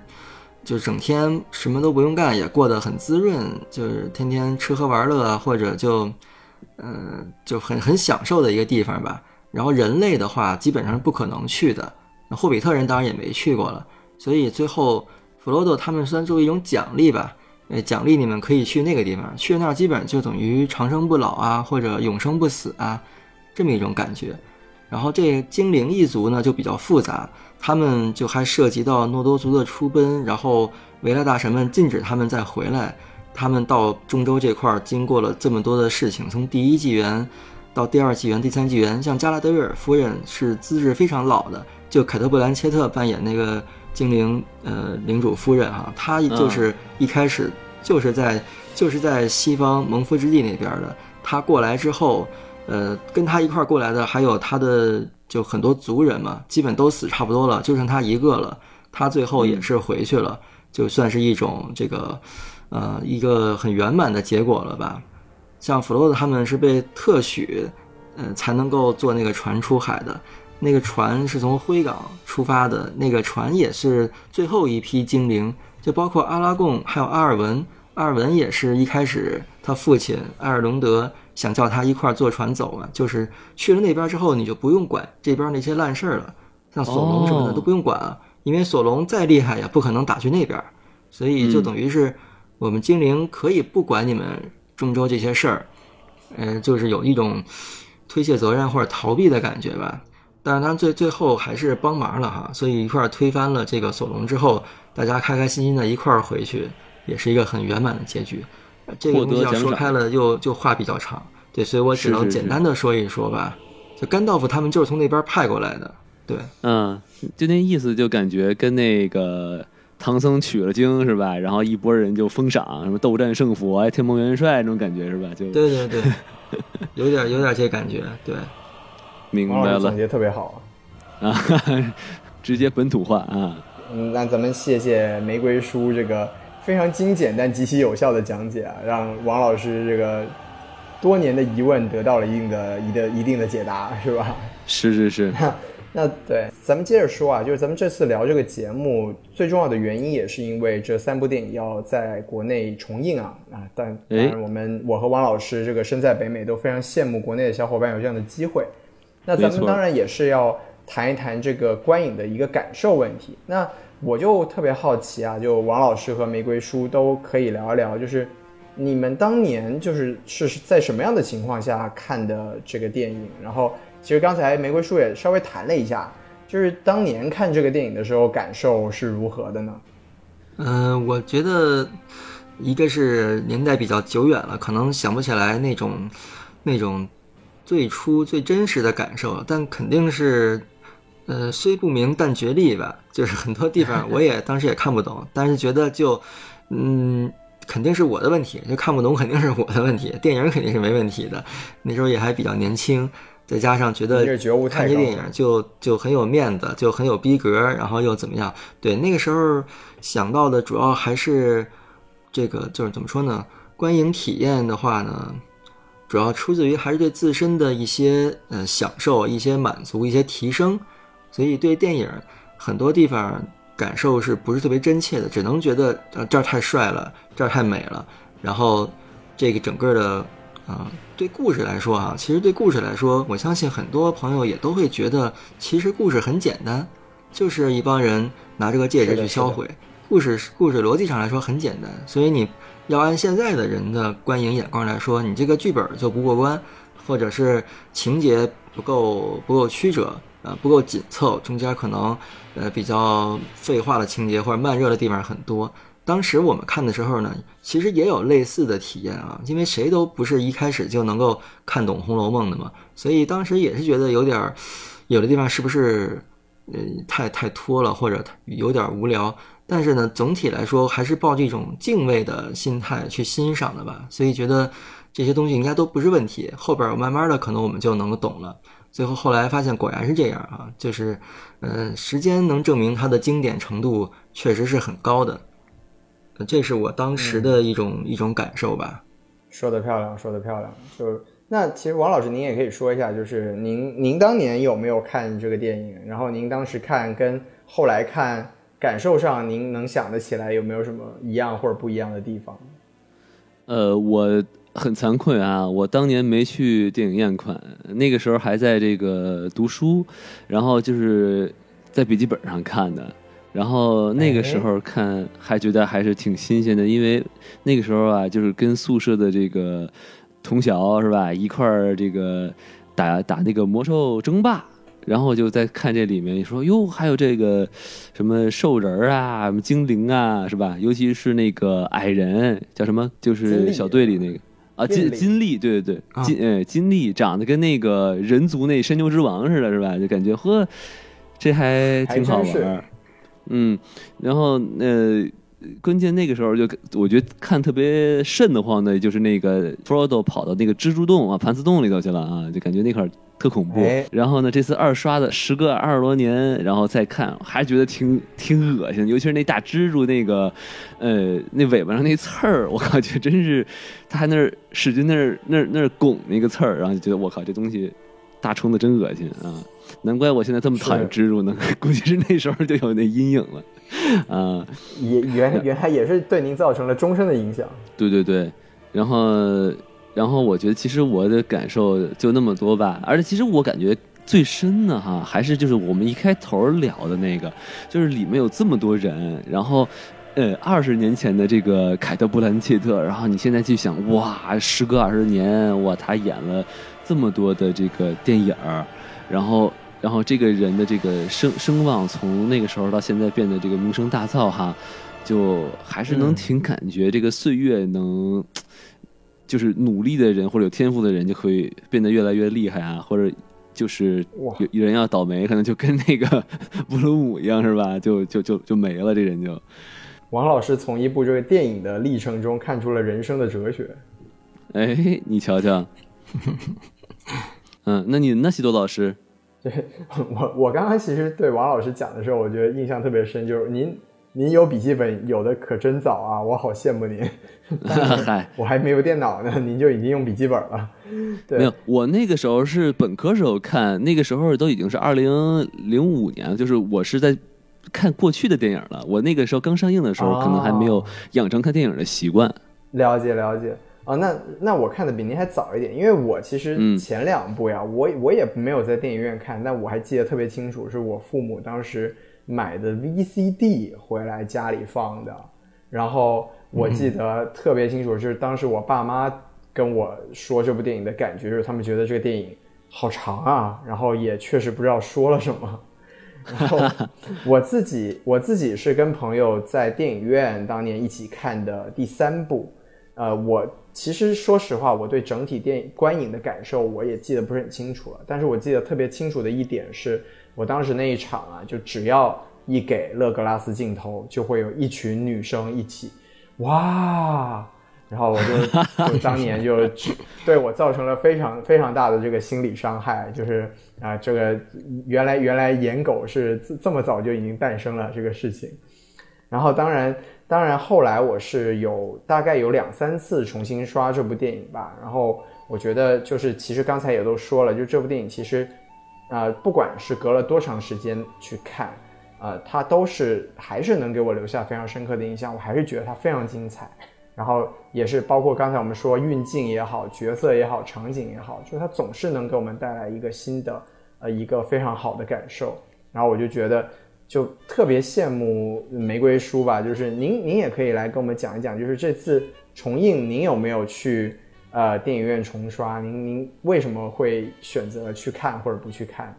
啊，这个重映我肯定是要去看的。然后前两部都已经看了，第三部已经订好票。就订订好了看的地方了，前两部的话就在我家门口。呃，因为一个是毕竟做这个解读、做解说视频的这个电影重映，也算是一个热度吧，肯定得蹭一下，这个是天经地义的哈。然后我也想看一看，在电影院电影院看的跟家里面到底有什么不同，因为这个家里面看加长版更长，一个四个多小时，每部都四个小时。影院版是三个小时的，是有一些少了一些镜头，然后我就想看看，我都忘了这个影院版都少什么了，所以呢一定要去看看，所以我现场也肉眼就看出，哦这儿跳过了这一段，哦这儿跳过这一段，就大概每一场都能跳过了十几段吧。然后还有就是电影院它的这个效果，效果肯定还是比家里好很多啊，而且色彩的丰富，这次还是四 K 的重映，所以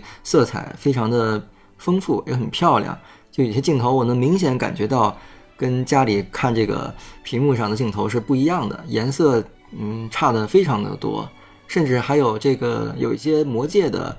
这个魔界出现的时候，还有微微发光的效果，我不知道是不是他们重新调色了。嗯，这个电影就是加长版里面肯这个也是我看的时候发现。越看越觉得肯定是颜色重新有过一些调整啊，就饱和就越看自己想去喊一句 “My precious” 是吧？啊，对，就是那个很多镜头都能看出来，特别是这个就是你说的 “My precious” 这些镜头啊，都非常经典。然后其实这个在在我从我这儿看的话，观影的人数也并不是特别多，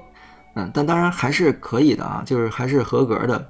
然后我也发现北京有很多，不光北京吧，中国应该有很多这个线下的组织啊，就是魔界的粉丝组团去看的包场，然后所以呢，第三场我也打算找这么一个跟团去，就可能比较有氛围。就像嗯刚才这个西多说的，在经典场面出现的时候，大家都会鼓掌欢呼，然后也会有人这个感叹 Legolas 的美貌了。啊，据我所知，前面两场就经常有这种啊，只要 Legolas 出现，这个集体观影的大部分就都是早就知道他什么时候会耍帅的嘛，所以在他耍帅之后，大家都会鼓掌啊或者赞叹。还有一些小镜头，你比如说第二部的开头，就是阿拉贡他们三个人去追那那会儿奥克追追的时候，有一段就是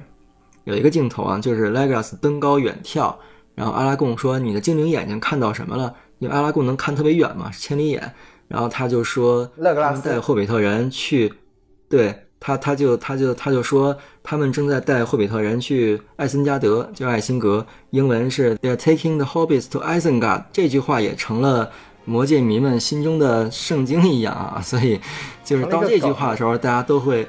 对，大家都会欢呼、鼓掌，都会觉得太帅了。其实我都有点儿，有点儿觉得没有没有粉到这个程度吧，就每一句话基本都成了梗的这个地步。哎，我我很好奇，玫瑰说为什么这句话会成为一个梗呢？这具体的原因我也我也说不好，具体原因我也不知道。这个得是圈内很资深啊，或者是粉他们多年的这些人，可能他们在某些某些地方有一个契机，比如某个论坛或者贴吧或者什么这个粉丝聚集地的时候，大家可能会经常拿这个梗出来说。这个我还真不是特别了解。但是到第第三部的时候，我也打算跟一跟一个这样的集体观影去看一看。对，其实其实刚才王老师提到这个就特别好玩，就因为我之前我也不知道这个事儿，就我也是应该是确实是像玫瑰叔说的，应该是外国网友，比如说在那种什么 Reddit 啊上面那种那种奇怪的迷影，或者说那种那种呃搞怪表情包的网站上把它做成了一个梗。然后当时我我第一次知道这个梗的时候，是奥兰多布鲁姆他自己在好像在 Instagram 还是在什么社交媒体上自己录了一段，就是他有人把这个编成了一编编成了一首那种 rap，就是然后结果呃奥兰多布鲁姆自己录录了一段，就是专门唱这个，就是后面有个 beat，然后他就他就在前面说。They're taking the Hobbit to Isengard. They're taking the Hobbit to Isengard. 就你们可以自己上 上 YouTube 或者上网上去查一下，可以找到那个视频。我记得当时看，就它确实有一个特别魔性的一个感觉，非常有趣我听趣。着觉得好搞笑。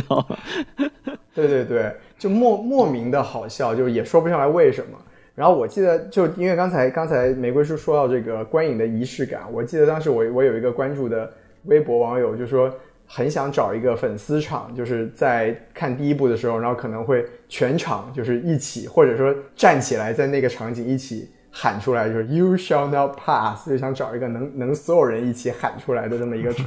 我觉得如果能找到这样的话，确实也是特别的有意思。可以，这个观影体验嗯，所以我第三部会会去看一个这种这种包场的，但我现在还不知道需要准备什么，就是大家会不会有一些应援物什么？好像还挺还挺那个，就圈内太吓人了！就是有有人会带着一些小玩意儿过去，也有人会做一些简单的 cosplay 吧，就是这个应该挺有意思的。据我所知，那个票都是瞬间卖光的，然后甚甚至连旁边的站票、挂票什么的，可能都都都特别抢手，所以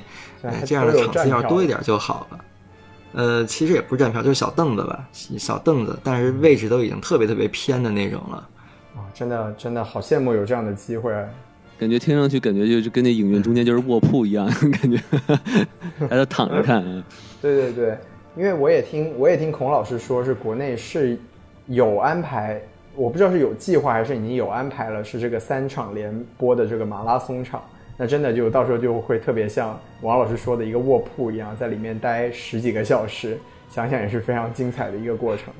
对，那行，那我们这个电影本身的东西，我们其实也聊得差不多了。特别感谢玫瑰叔给我们讲了特别多我们之前都不知道一些幕后的故事啊。那我们可以讲一下，就是外延出来的一点一点内容。首先，我想谈一下的就是，呃，《指环王》就也也想重点请玫瑰叔说一下，因为您也做了很多科普的视频嘛。就《指环王》这三部曲，它为这个影史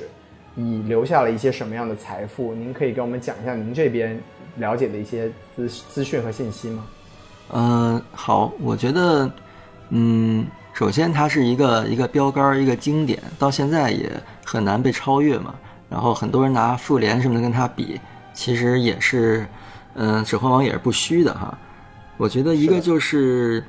呃，一个是怎么说呢？嗯、演员都很敬业，这个是后来在很多人都都知道的。像阿拉贡的演员维果莫滕森经常受伤啊，然后踢头盔踢断根脚趾头啊，这些都是被人交口称赞的哈。还有就是他们的服化道也都非常的精致啊，做那些呃半兽人的头盔啊，还有霍比特人的长着毛的脚啊什么的，就很多这种道具都做特别细。那取景地包括新西兰，还有很多地方啊，还有特效什么的，都是非常用心的。而且他们居然才只花了啊、一两亿的，就现在觉得这个两亿的投资能做出一部半部来，好像就不错了。那现他们居然能够还挺省钱的哈，还居然还算还算是挺省钱的了。然后还有很多像咕噜这个特效也是，我觉得也是非常经典的，也是一个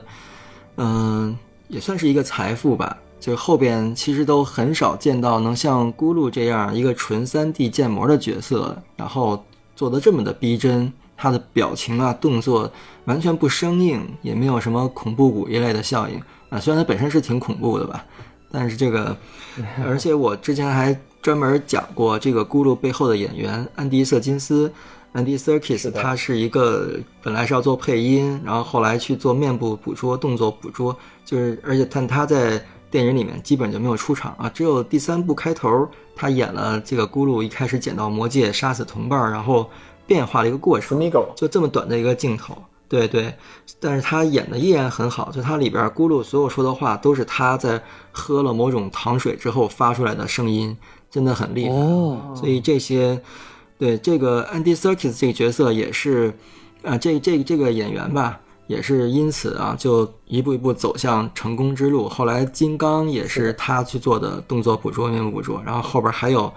嗯、还有谁来着？好，还在复联里边客串了一个角色。是在复联二和黑豹里面都有。对对对，我觉得也是一个非常励志的故事啊！这个也是我特别喜欢跟人安利的时候说的一段儿。然后回头看咕噜的这个整个表演，真的是真的是绝了，就很难被超越。所以我这都是《指环王》留下来的一些财富吧。还有你们说的演员，呃，我多说几句啊，就是演员上其实其实这个演甘道夫的伊恩麦克莱恩爵士在演《指环王》之前，应该就已经算挺火的了。嗯、当然，只不过那个时候，在那个年代哈，可能世界还没有现在这么平，所以对一些英国的老戏骨啊，对一些这个英国演员，我们中国的观众就不那么熟悉。包括这个凯特·布兰切特，还有维果·莫滕森啊，还有演波洛米尔的肖恩·宾，在那个时候都是比较有名气的。呃，所以我觉得还是奥兰多·布鲁姆是被捧红的第一人。没错没错，对，所以所以就是这也是一个财富啊。然后后边有很多里边里边的演员后面都发展的不错，像维果·莫滕森后来演绿皮书也是很多人惊诧的一点啊，就完全没有想到绿皮书里边那个嗯白人大叔司机就是当年的人皇阿拉贡，所以这个也是一个挺有阿拉意思的阿拉。贡都胖成这样了。对对对，还能吃那么多的炸鸡、汉堡什么的。没错。说明精灵公主的手艺不错。其实，其实刚才呃玫瑰叔讲了很多很有趣的故事啊，就包括呃，王老师发出一声惊叹啊，就是那个也是第二部里面的一个名场面嘛，就当时维果·莫腾森就他们三人组在找两个被掳走的霍比特人，然后在中间一度以为他们已经被被杀掉了，然后他一脚踢飞了一个钢盔，然后结果踢断了自己的小脚趾。他那个镜头，他刚好踢完之后就跪在地上嚎叫一声嘛，其实当时是疼的，就也不是演的。哦，这样啊，哇塞！是是是，这也是确实是一个津津乐道的一个故事啊。哎，那个安迪·瑟金斯是不是还演的《猿人星球》也是他演的？是不是？没错没错，就是就是凯撒刚才刚才这个呃玫瑰叔提到安迪·瑟金斯，我们一直说他是呃好莱坞有史以来最出色的动作捕捉技术演员嘛。就是他其实最经典的角色不外乎就是大家提起来就是咕噜和后来的凯撒。那当然他后来也有机会以真人的形象在这个漫威宇宙里面也出演过。当然，包括像更多的一些动捕的角色，像他他在迪士尼的什么《Jungle Book》里面啊，他都有有过出演。就是当代动捕的演员是没有人比他更强，而他最早展现出自己这个天赋的，就是从呃《指环王》的咕噜，那是他哦走进这个、这个行业，对。然后当年也可以，现在也可以看到很多动图啊，就是当时他的表演也是非常的敬业，就比如说趴在地上啊，做一些特别诡异的一些动作表情啊，就非常的，就也是非常先锋的一个一个人物。然后这么多年，我们也一直说很遗憾，就是奥斯卡学院还没有对动作捕捉的演员进行一个肯定，但我们也相信说，就是在将来他一定会有这么一个被肯定的机会的。对对对，而且我真没想到，就是第三部里面那个 Smigo，就是他亲自演的啊，演了那段 Smigo 杀了他的的 Amigo 叫 Diego 是吧？就对不对？哎很可惜啊，嗯您您您还唱出了一段 rap 啊！那 据据我据我我不知道这个信息对不对，就是我我记得我在某一篇文章里面读过，就是当时安排前面那一段戏，就是 Peter Jackson 为了让兢兢业业的安迪瑟金斯有机会用他自己的真人出演一个镜头，所以才安排了那段戏。那我对那那看来看来我看来我得到信息是正确的啊。对，因为安迪刚刚 Peter Jackson 给他的 offer 就只是配音而已，咕噜全程都是特效，没有都没有动捕，没有面部表情捕捉，就是后来他一步一步的靠着自己的这个敬业，还有他的实力吧，去向上管理，去影响了这个 Peter Jackson，才一步一步的让他做越来越多的事情啊，最后出演一段一小段剧情，所以这也是很励志的一个一个典范了。对，那我再稍微补一点点，就是这个这个电影，这个系列电影背后还有一个特别重要的存在，就是维塔数码工作室。那维塔这个公司大家也都非常熟悉啦，就是呃好莱坞业界非常非常有名的一个特效公司，当然它本部是在新西兰。那维塔数码工作室本身就是由 Peter Jackson 和他的朋友在一九九三年建立的，然后他也是在之前他的电影里面做了一些呃这个数码特效之后，他意识到他可以把他的这些数码特效能力用在他一直想拍的《指环王》这个系列上面，然后后来也也让的他这个工作室成为了世界上最顶尖的一个数码工作室。那整个三部曲里面用到的特效镜头是有超过了三千四百个，这个是我们都我们都说，呃，复联四它也是大概有这么多的特效镜头，但这是时隔了二十年的一个一个差距，所以就说这个《指环王》这个电影真的是超越了时代，它放到今天来看还是非常非常先锋的一个电影的系列。然后我也我也觉得，可能在我们可见的时间之内，它都会是最好最好的呃史诗三部曲，可能很难有任何其他电影可以超越它。对对对，就是它这个嗯特效，你时隔二十年来看都不觉得有什么，就是哇好糙啊那种感觉哈、都觉得哇确实非常的可以。嗯，是的，就像玫瑰叔他去电影院看，还能还能看到一个发光发光的魔戒，想对他喊出一声 “My precious”。是，对，那咱们咱们也可以再讲一讲，就是这个电影，因为它我们刚才也说了，它其实拍摄其实是有也有很多的故事。那玫瑰叔，您这边有没有一些就您觉得特别值得分享的一些幕后的故事，可以跟我们一起来聊一聊呢？呃，除了刚才说的 Andy Serkis 之外的话，我觉得幕后故事对我影响，对给我印象比较深的就是 Peter Jackson 他去拍那个霍比特人的体型的时候，我觉得这个也很厉害啊，就是他能把能把那个霍比特人拍的真的只有成年人的一半身高，就一米左右。这个在电影里面，我也经常反复去看啊，怎么拍出来的？就是正面和背面的衔接，背面一般用的都是替身嘛，都是小孩子或者是一些侏儒演员。然后正面的时候，他又呃只拍上半身或者只拍个脸，但是他们会仰着脸呃去说话，跟甘道夫呀，还有跟酒馆老板什么的，都是四个霍比特人仰着头那么说话。然后他们拍整体的时候，有有的时候是用一些特效，能看到他们就比其他人小一截儿；有的时候就是用一些很高超的拍摄技巧吧，去找角度啊，去找这个前后的呃远远小近大这种视觉落差，然后再给你一块儿做进来。例如说，这个他拍两个人对对面说话的时候，会让霍比特人去离得远一点儿，但是两个人呢又好像是在都往中间看，所以这些拍摄技巧我觉得也很值得学习。还有他们拍就是第一部里面，甘道夫跟 Bilbo 一开始在他们家袋底洞里面的时候，这个场景是有两套，嗯，做了一套小的，一套大的。那个大的那一套呢，就是让这个 Bilbo，就是让霍比特的演员在里边随便走，然后小的那套是让甘道夫钻进去，就明显那个就不是一个正常人能住的地方啊，所以甘道夫的演员哦钻进去就显得是一个巨人进了一个正常人的家一样。所以这他把两个场景然后混剪在一起，观众根本就看不出来这是两套。我觉得所有的东西里边所有东西也都做了，对里边所有的纸张、什么桌椅都做了一模一样的两套，所以这个让人不服不行。就是拍电影拍成这样，这个还有什么可说的？太太厉害了，所以就完全没有违和感。对，就是关于刚才那个大小这个事情啊，我就因为我之前去过一次，就在洛杉矶这边有一个华纳 Studio 的一个 tour，就是他们有点像片场的游览这么一个项目，然后它在里面它就有一个拍照的点，它就是做这个所谓近大远小的一个设定，就它那边的一个桌子是一个斜的桌子，然后当你两个人坐在那里拍照的时候，它就有一个坐在远端的人会显得是一个矮人的感觉。我当时和孔老师在那里拍了一张合照，就是孔老师就是一个就是一个霍比特人，特别有意思。就也也、哦也推荐这个，如果有机会来洛杉矶游览的朋友们、听众朋友们，可以去参加一下这个呃华纳兄弟的 studio，是挺有趣的一个体验。哎，扮成一个霍比特人，然后可以考虑买点比特币什么乱七八糟的，好像没有什么关系哎什么？没对，霍比特币是吗？啊。哎，那我我我补充一点，就是这个电影的拍摄的背后，其实是有一个特别有趣的名字，就是大家这两年听的很多的韦恩斯坦，其实跟这哦。个电影是有关系的。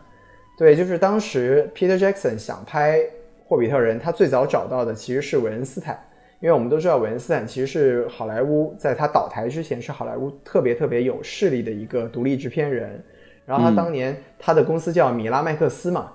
然后韦恩斯坦是，其实，在前期，韦恩斯坦做了非常多的工作，他甚至预支了大约两千万左右的这个钱，让 Peter Jackson 去做前期工作。但是其实他早就知道，这他给的预算是不够的，所以他后来是，他后来是一方面他是希望 Peter Jackson 接受他的这个方法，就比如说，呃，把四个霍比特人减掉两个啦，或者说把呃，本来想拍三部曲，后来就决定先剪成两部曲，最后说干脆只拍一部电影啦。然后反正他提了很多要求，但是 Peter Jackson 都不接受。那后来后来就是韦恩斯坦就双引号大发慈悲，他就说那行吧，那你自己去找新的投资。那他对他来说，这个是一个，就是他其实是很得意的，因为他当时 Peter Jackson 还只是一个小导演，他就觉得你自己去闯吧，好莱坞这个这么难，我不帮你的话，你最后去转了一圈，发现不行，还得灰溜溜的回来找我，那还是得按照我的方式来做。然后一开始也确实是像他设想的这样，就 Peter Jackson 带着项目去了所有的大公司，包括什么呃福克斯啊，包括哥伦比亚呀，就他都去了，然后就都被各种原因拒了。当然最一般最大的原因都是不看好这个项目，而且你的预算太高了。但最后呢，这个 Peter Jackson 找到了新线，就是我们现在看这个电影一开始的，呃，就进入电影的画面里面一个最重要的 logo 是 New Line Cin- Cinema，就是嗯。后来当然这个这个工作室是被华纳给收购了，但当时新线的这个这个总裁啊，他就看了这个项目之后，而且当时其实 Peter Jackson 给他提的是拍两部，然后他看了这个项目之后也，这也是一个业内非常经典的一个故事啊，就他就说这个《指环王》怎么能只拍两部呢？咱们要拍就拍三部。Peter Jackson 听到都傻了，就还有还有这么好的，还有这么好说话的老板，对。然后当然后来就是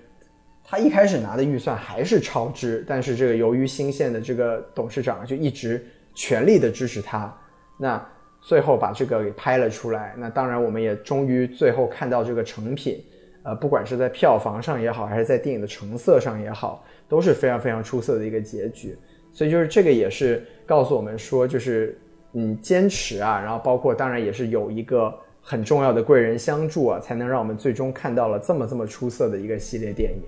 这也是我们要非常感恩，嗯，哎，也就是一个伯乐与知音的一个故事哈。然后这个是的，是的，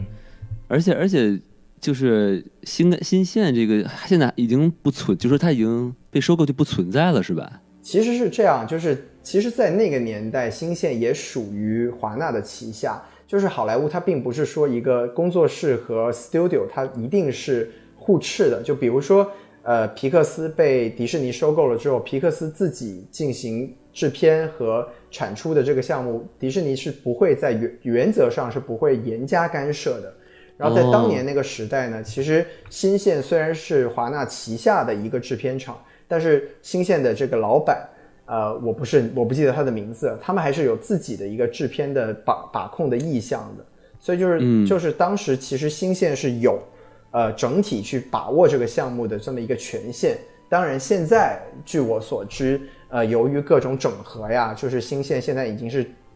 完全是属于华纳旗下的一个一个子，大概是子公司或者是一个支部这么一个性质，有点像哦王老师供职的呼噜，现在已经完全属于迪士尼了这么一个感觉。哦，我竟然现在不敢说话了哈，没没没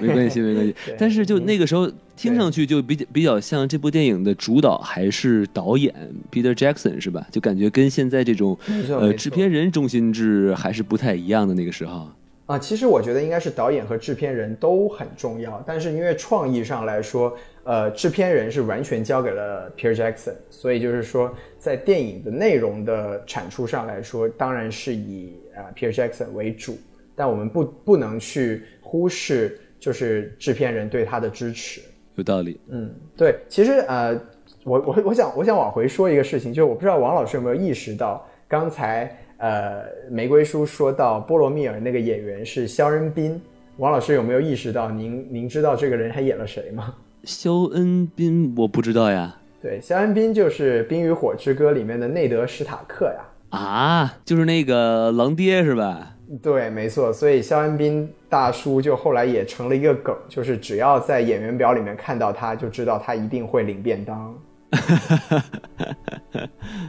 可以的。那不知道啊，玫瑰叔这边还有没有什么想分享的故事，可以再跟我们聊一聊？就我就接着肖恩宾这块儿说吧，因为他其实当年演《魔戒》的时候就已经还在英国是挺有名气的演员了，然后后来被称为这个便当王，什么活不过第一季啊等等的，就梗儿很多。他自己呢，他自己还在采访中说：“我不是死的最多的，就演萨如曼的克里斯托弗里老爷子，他才是真的便当王。”嗯，那个老爷子其实也是个老戏骨啊，演过很多很多电影，而且也都通常没什么好下场。然后肖恩宾还列举了一些自己活到最后的片子，但好像也就那么两三部吧，然 也挺少的。记得。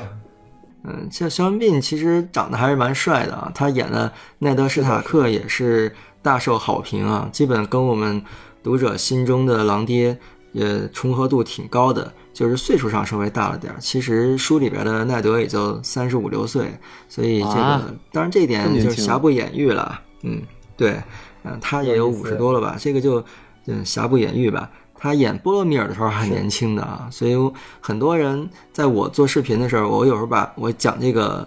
讲到波罗米尔的时候，我在封面上画一个波罗米尔，然后吸引了一帮冰火粉丝进来，以为我讲狼爹呢。然后等我讲到狼爹的时候，又有一大帮人进来，以为我讲波罗米尔呢。这个也也挺逗的。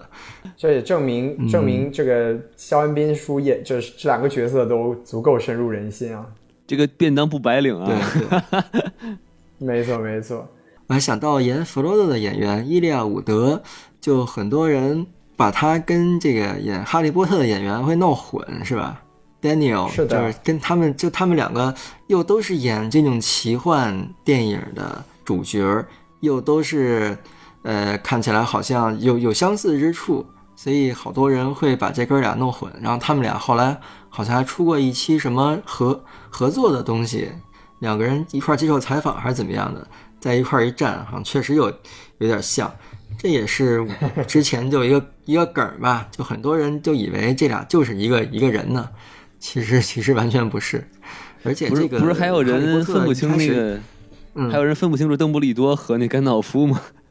啊，对对对对对，是的是的，这个我连我都有过这个认错的时候，因为我知道甘道夫就是邓布利多有过两个还是三个演员吧，然后我还说那中间有一个肯中间有一个肯定是邓布利多吧，不肯定是甘道夫吧，就是 后来发现都不是，嗯，我还以为中至少有一个是呢。不是有个梗吗？就是一些网站来证明你是你不是机器人，让你去点啊什么那个，请点击图中的那个什么红绿灯啊，或者卡车啊什么的，然后就有点、点击图中的那个邓布利多，然后就会有甘道夫，疯了好多人都点不对。没想没想到我们开场聊聊的这个魔性的电影，在这里得到了穿插。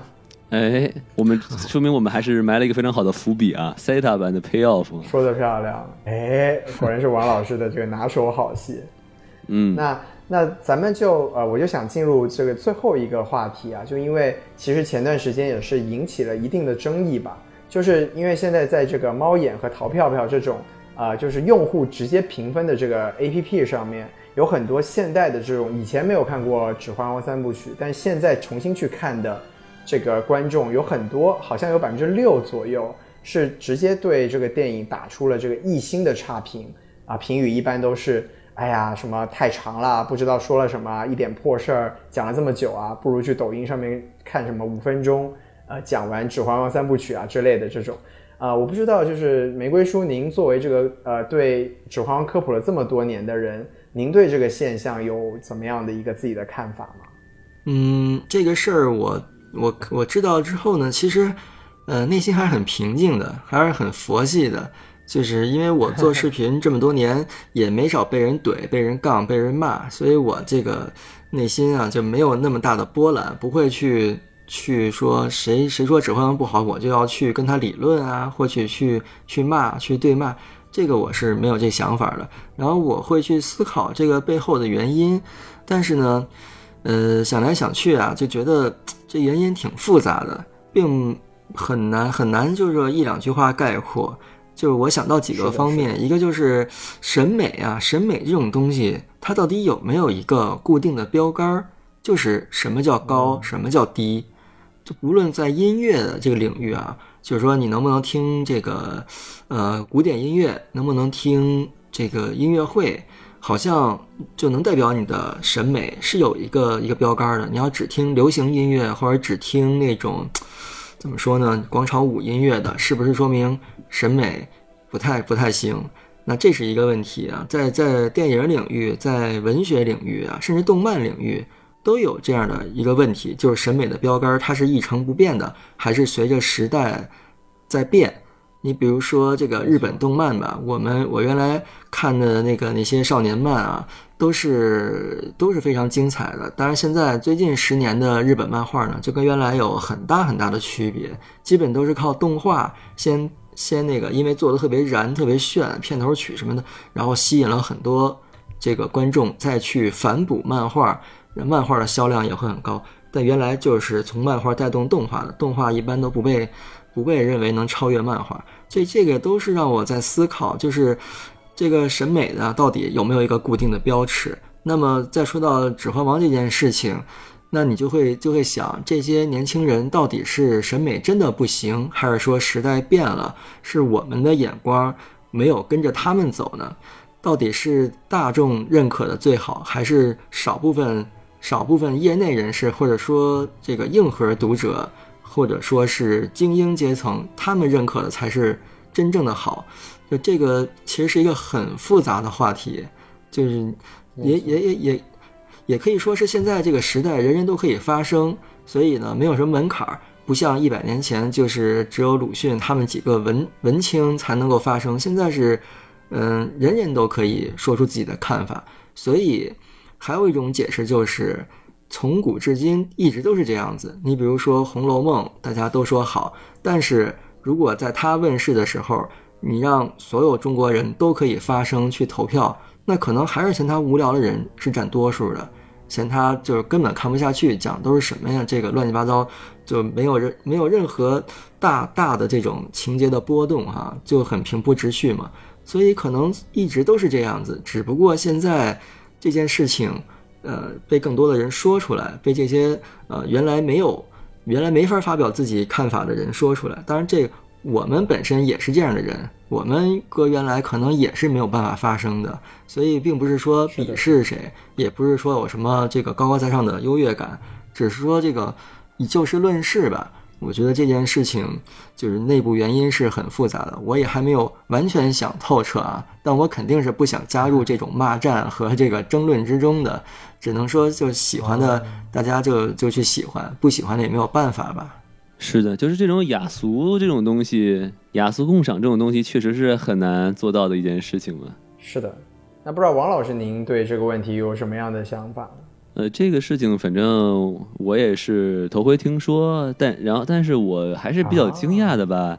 因为我觉得这个电影其实还是挺容易理解的吧，而且我觉得算是那种比较容易让很多人接受的那种电影，就很像类似于像《复联》啊这样的，确实是很多年龄层的人都能接受。我觉得如果说呃觉得它很难理解啊，或者是呃什么。觉得浪费时间啊，我觉得可能还是观影习惯吧，就可能还是觉得电影，或者说对电影的预期不一样吧，可能觉得呃就应该打，就应该杀，对吧？就是应该是一堆精灵美女在那跳广场舞，或者说是怎么样？可能就是说，如果是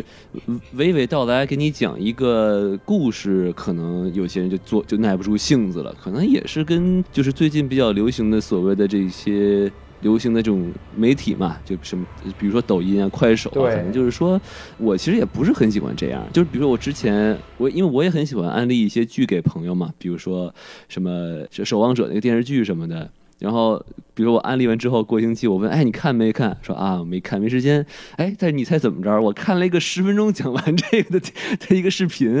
我说哦，我说你要这样的话，那就随便了，是吧？那就没什么意思可聊了啊。就其实我作为这个做视频的讲解的这个 UP 主，有很多人可能也会觉得，那你是不是也在做这种五分钟看完电影，或者把它拆拆书、拆电影，然后拉片儿这种？那是不是也有一点儿抖音那种感觉呢？就有时候我也在反思啊，就是到底有什么不同？因为我讲这个《指环王》的话，第一部我讲了七。对，七个视频，每个视频都二十分钟左右吧，所以加起来也有快三个小时，所以并没有帮人省时间啊。那我我想做的是说，大家先如果能自己看完电影，当然最好的；你能自己看一遍书，那就更好了。我做的事情是想让更多的人去看书，而不是说通过看我的视频就不用看书了。呃当然也会有这样的效果啊，但我的最希望的还是说大家能够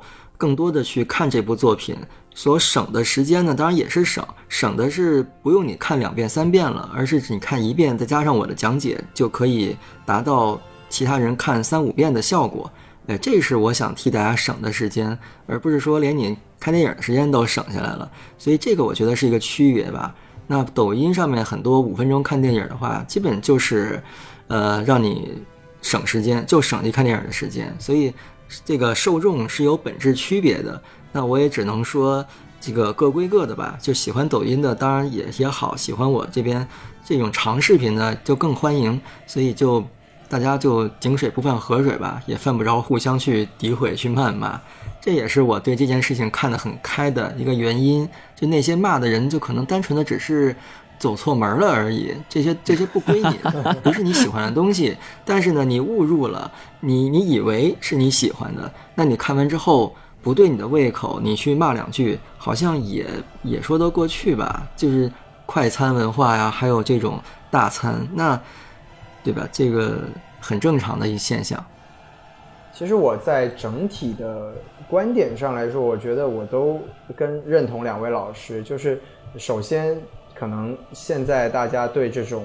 这么长，而且呃冲突并可能在他们看来并不是特别特别强烈的这个故事上面，他们能得到的快感已经很有限了。而且现代人，我们说媒介寄信息嘛，现在大家都被小屏幕、被这种短视频给绑定了之后。大家对这种接受娓娓道来的这种故事讲述方式的能力其实是越来越低了。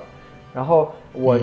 我觉得另外一个方面是说，呃，《指环王》里面它有很多形象还是比较古典的，就比如说就古典英雄吧，就比如说像阿拉贡这种，就他其实身上没有特别明显的人格缺陷，包括我们说像勒格拉斯的描写，像甘道夫的描写，都是呃可以说是特别高大全的，你看又帅又会装逼，装逼还不惹人烦，对吧？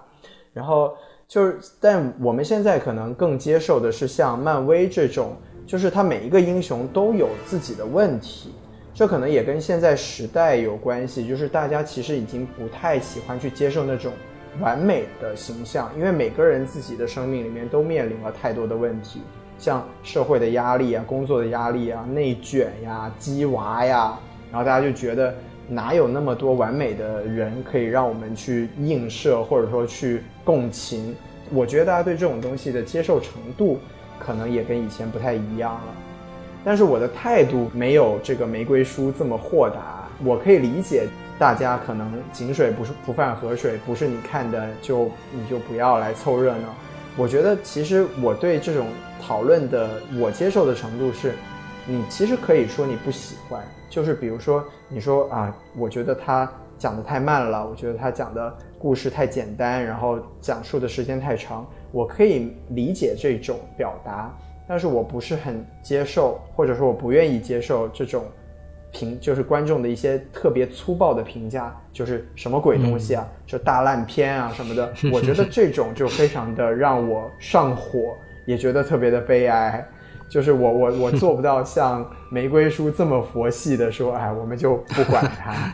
对，所以就是我我总的来说就是我觉得还是，呃，大家还是。应该去更多的去理解这种经典的作品，或者说这种我们认为好的东西，它之所以可以在影史上留下地位的原因，而不要就是特别呃草率的，或者说就特别乐于去接受这种快餐的东西，而逐渐丧失了慢慢去品味这些美好的东西的一个能力。我觉得这才是一个比较健康的一个欣赏。这些电影的一个态度吧，就是说的非常好，说的非常好嗯。行，那我觉得我们今天这个节目也聊得差不多了，特别特别感谢玫瑰叔来参与我们的节目。然后，如果大家对更多的这个《指环王》啊，包括冰火呀，然后玫瑰叔还有一些，比如说《三体》啊、我三国呀什么的内容，您大家都可以去搜索玫瑰叔的这个 B 站的这个账号“夫几玫瑰叔”，对吧？嗯，对，搜玫瑰书就行，嗯，就能看到我。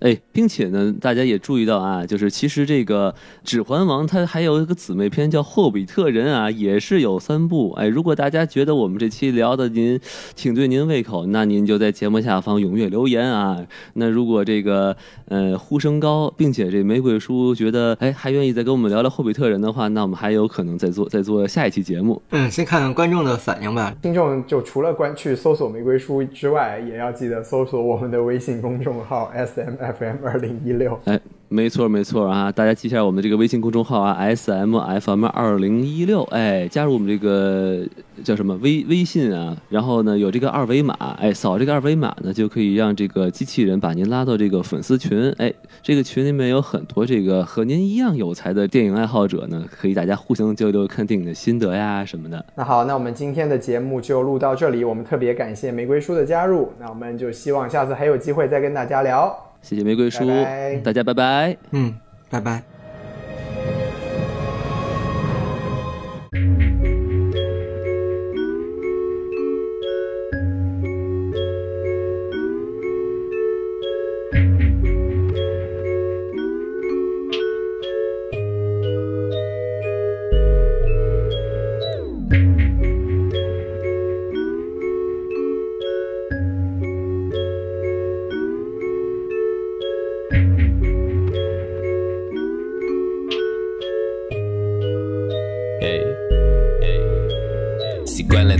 的梦里，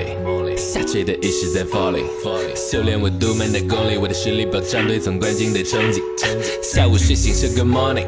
夜晚我在 house balling，好久不做违法的勾当，我靠我的努力挣干净的 money。黑道有黑道的交易，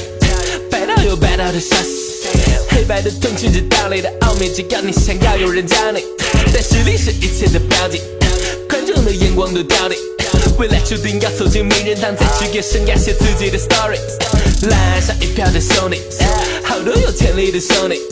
好多有潜力，但潜力是跟一对同样的目标的憧憬。像巅峰的 Kobe 会飞，爱我的恨我的加成一堆，对恨我想害我诅咒我的龌龊的黑但说一句 sorry。我的情歌要再放一遍，我的青春要再上一点，我的名声不代表有面子。谁不想对一件拿到手最梦寐以求的戒指？我的情歌要再放一遍，我的青春要再爽一点，我的名声不代表有面子，只为了对一件拿到我最梦寐以求的戒指。The rain 是一切的动力，我的命我必须得用力。使劲的突破着封闭，如梦境的充斥着拥挤的风景。别指望有多少人懂你，那些白痴都把你当空气。那些专家说出什么东西，你玩的这狗屁的没人会中意。I'm killing 能不需要生气，killing 能不等你同意。在尸体旁坐下来 rolling，把死者的名片当烟嘴的工具。我对对手说哦恭喜。我的队友们 finally 终于把全下钱交到我手里，等下一秒被众人膜拜和抨击。我的手感热疯了，fans 感动着把 haters 给弄了。你们看，不随便做动作，随意的造出我牛逼的风格。像巅峰的 Kobe 会飞，爱我的恨我的加成一堆，都恨我想害我诅咒我的龌龊的 haters 说一句 sorry。我的情歌要再放一遍，我的青春要再上一点。我的名声不代表有面子，谁不想对一件拿到手最梦寐以求的戒指？我的新歌要再放一遍，我的青春要再爽一点，我的名声不代表有面子，只为了对一件拿到我最梦寐以求的戒指。Yeah, 不管我头脑都特别有样，孩子们争先恐后的模仿？Yeah, 幸运的光环背在我手上，姑娘们此刻都为我鼓掌。Yeah, everybody they all know me，年轻的偶像派从不在家里，反正我朋友圈到处传差异，很奇怪我每天靠什么来发育？是因为我与生俱来的天赋，可以一边跟你喝酒一边进步，得到至尊魔戒人口日一全世界，连指环王也被我轻易定住。赶紧的，赶紧把路都让开来，NKC 那里有杯子厂牌，老子说第二谁敢当第一？因为今年我又拿了 MVP。God 的 chain so bling bling，God 的 ring so bling bling，God 的房间，God 的地，我 God 的心脏，我失去了兵。你说唱大只是我不分产业，你不会是 King，那我是侃爷。剃掉王从手中拍子的血，那下一段篇章由我来完结。我的情歌要再放一遍，我的青春要再上一点，我的名声不代表有面子，谁不想对一件拿到手最梦寐以求的戒指？我的情歌要再放一遍，我的青春要再爽一点，我的名声不代表有面子。只为了对一件拿到我最梦寐以求的戒指。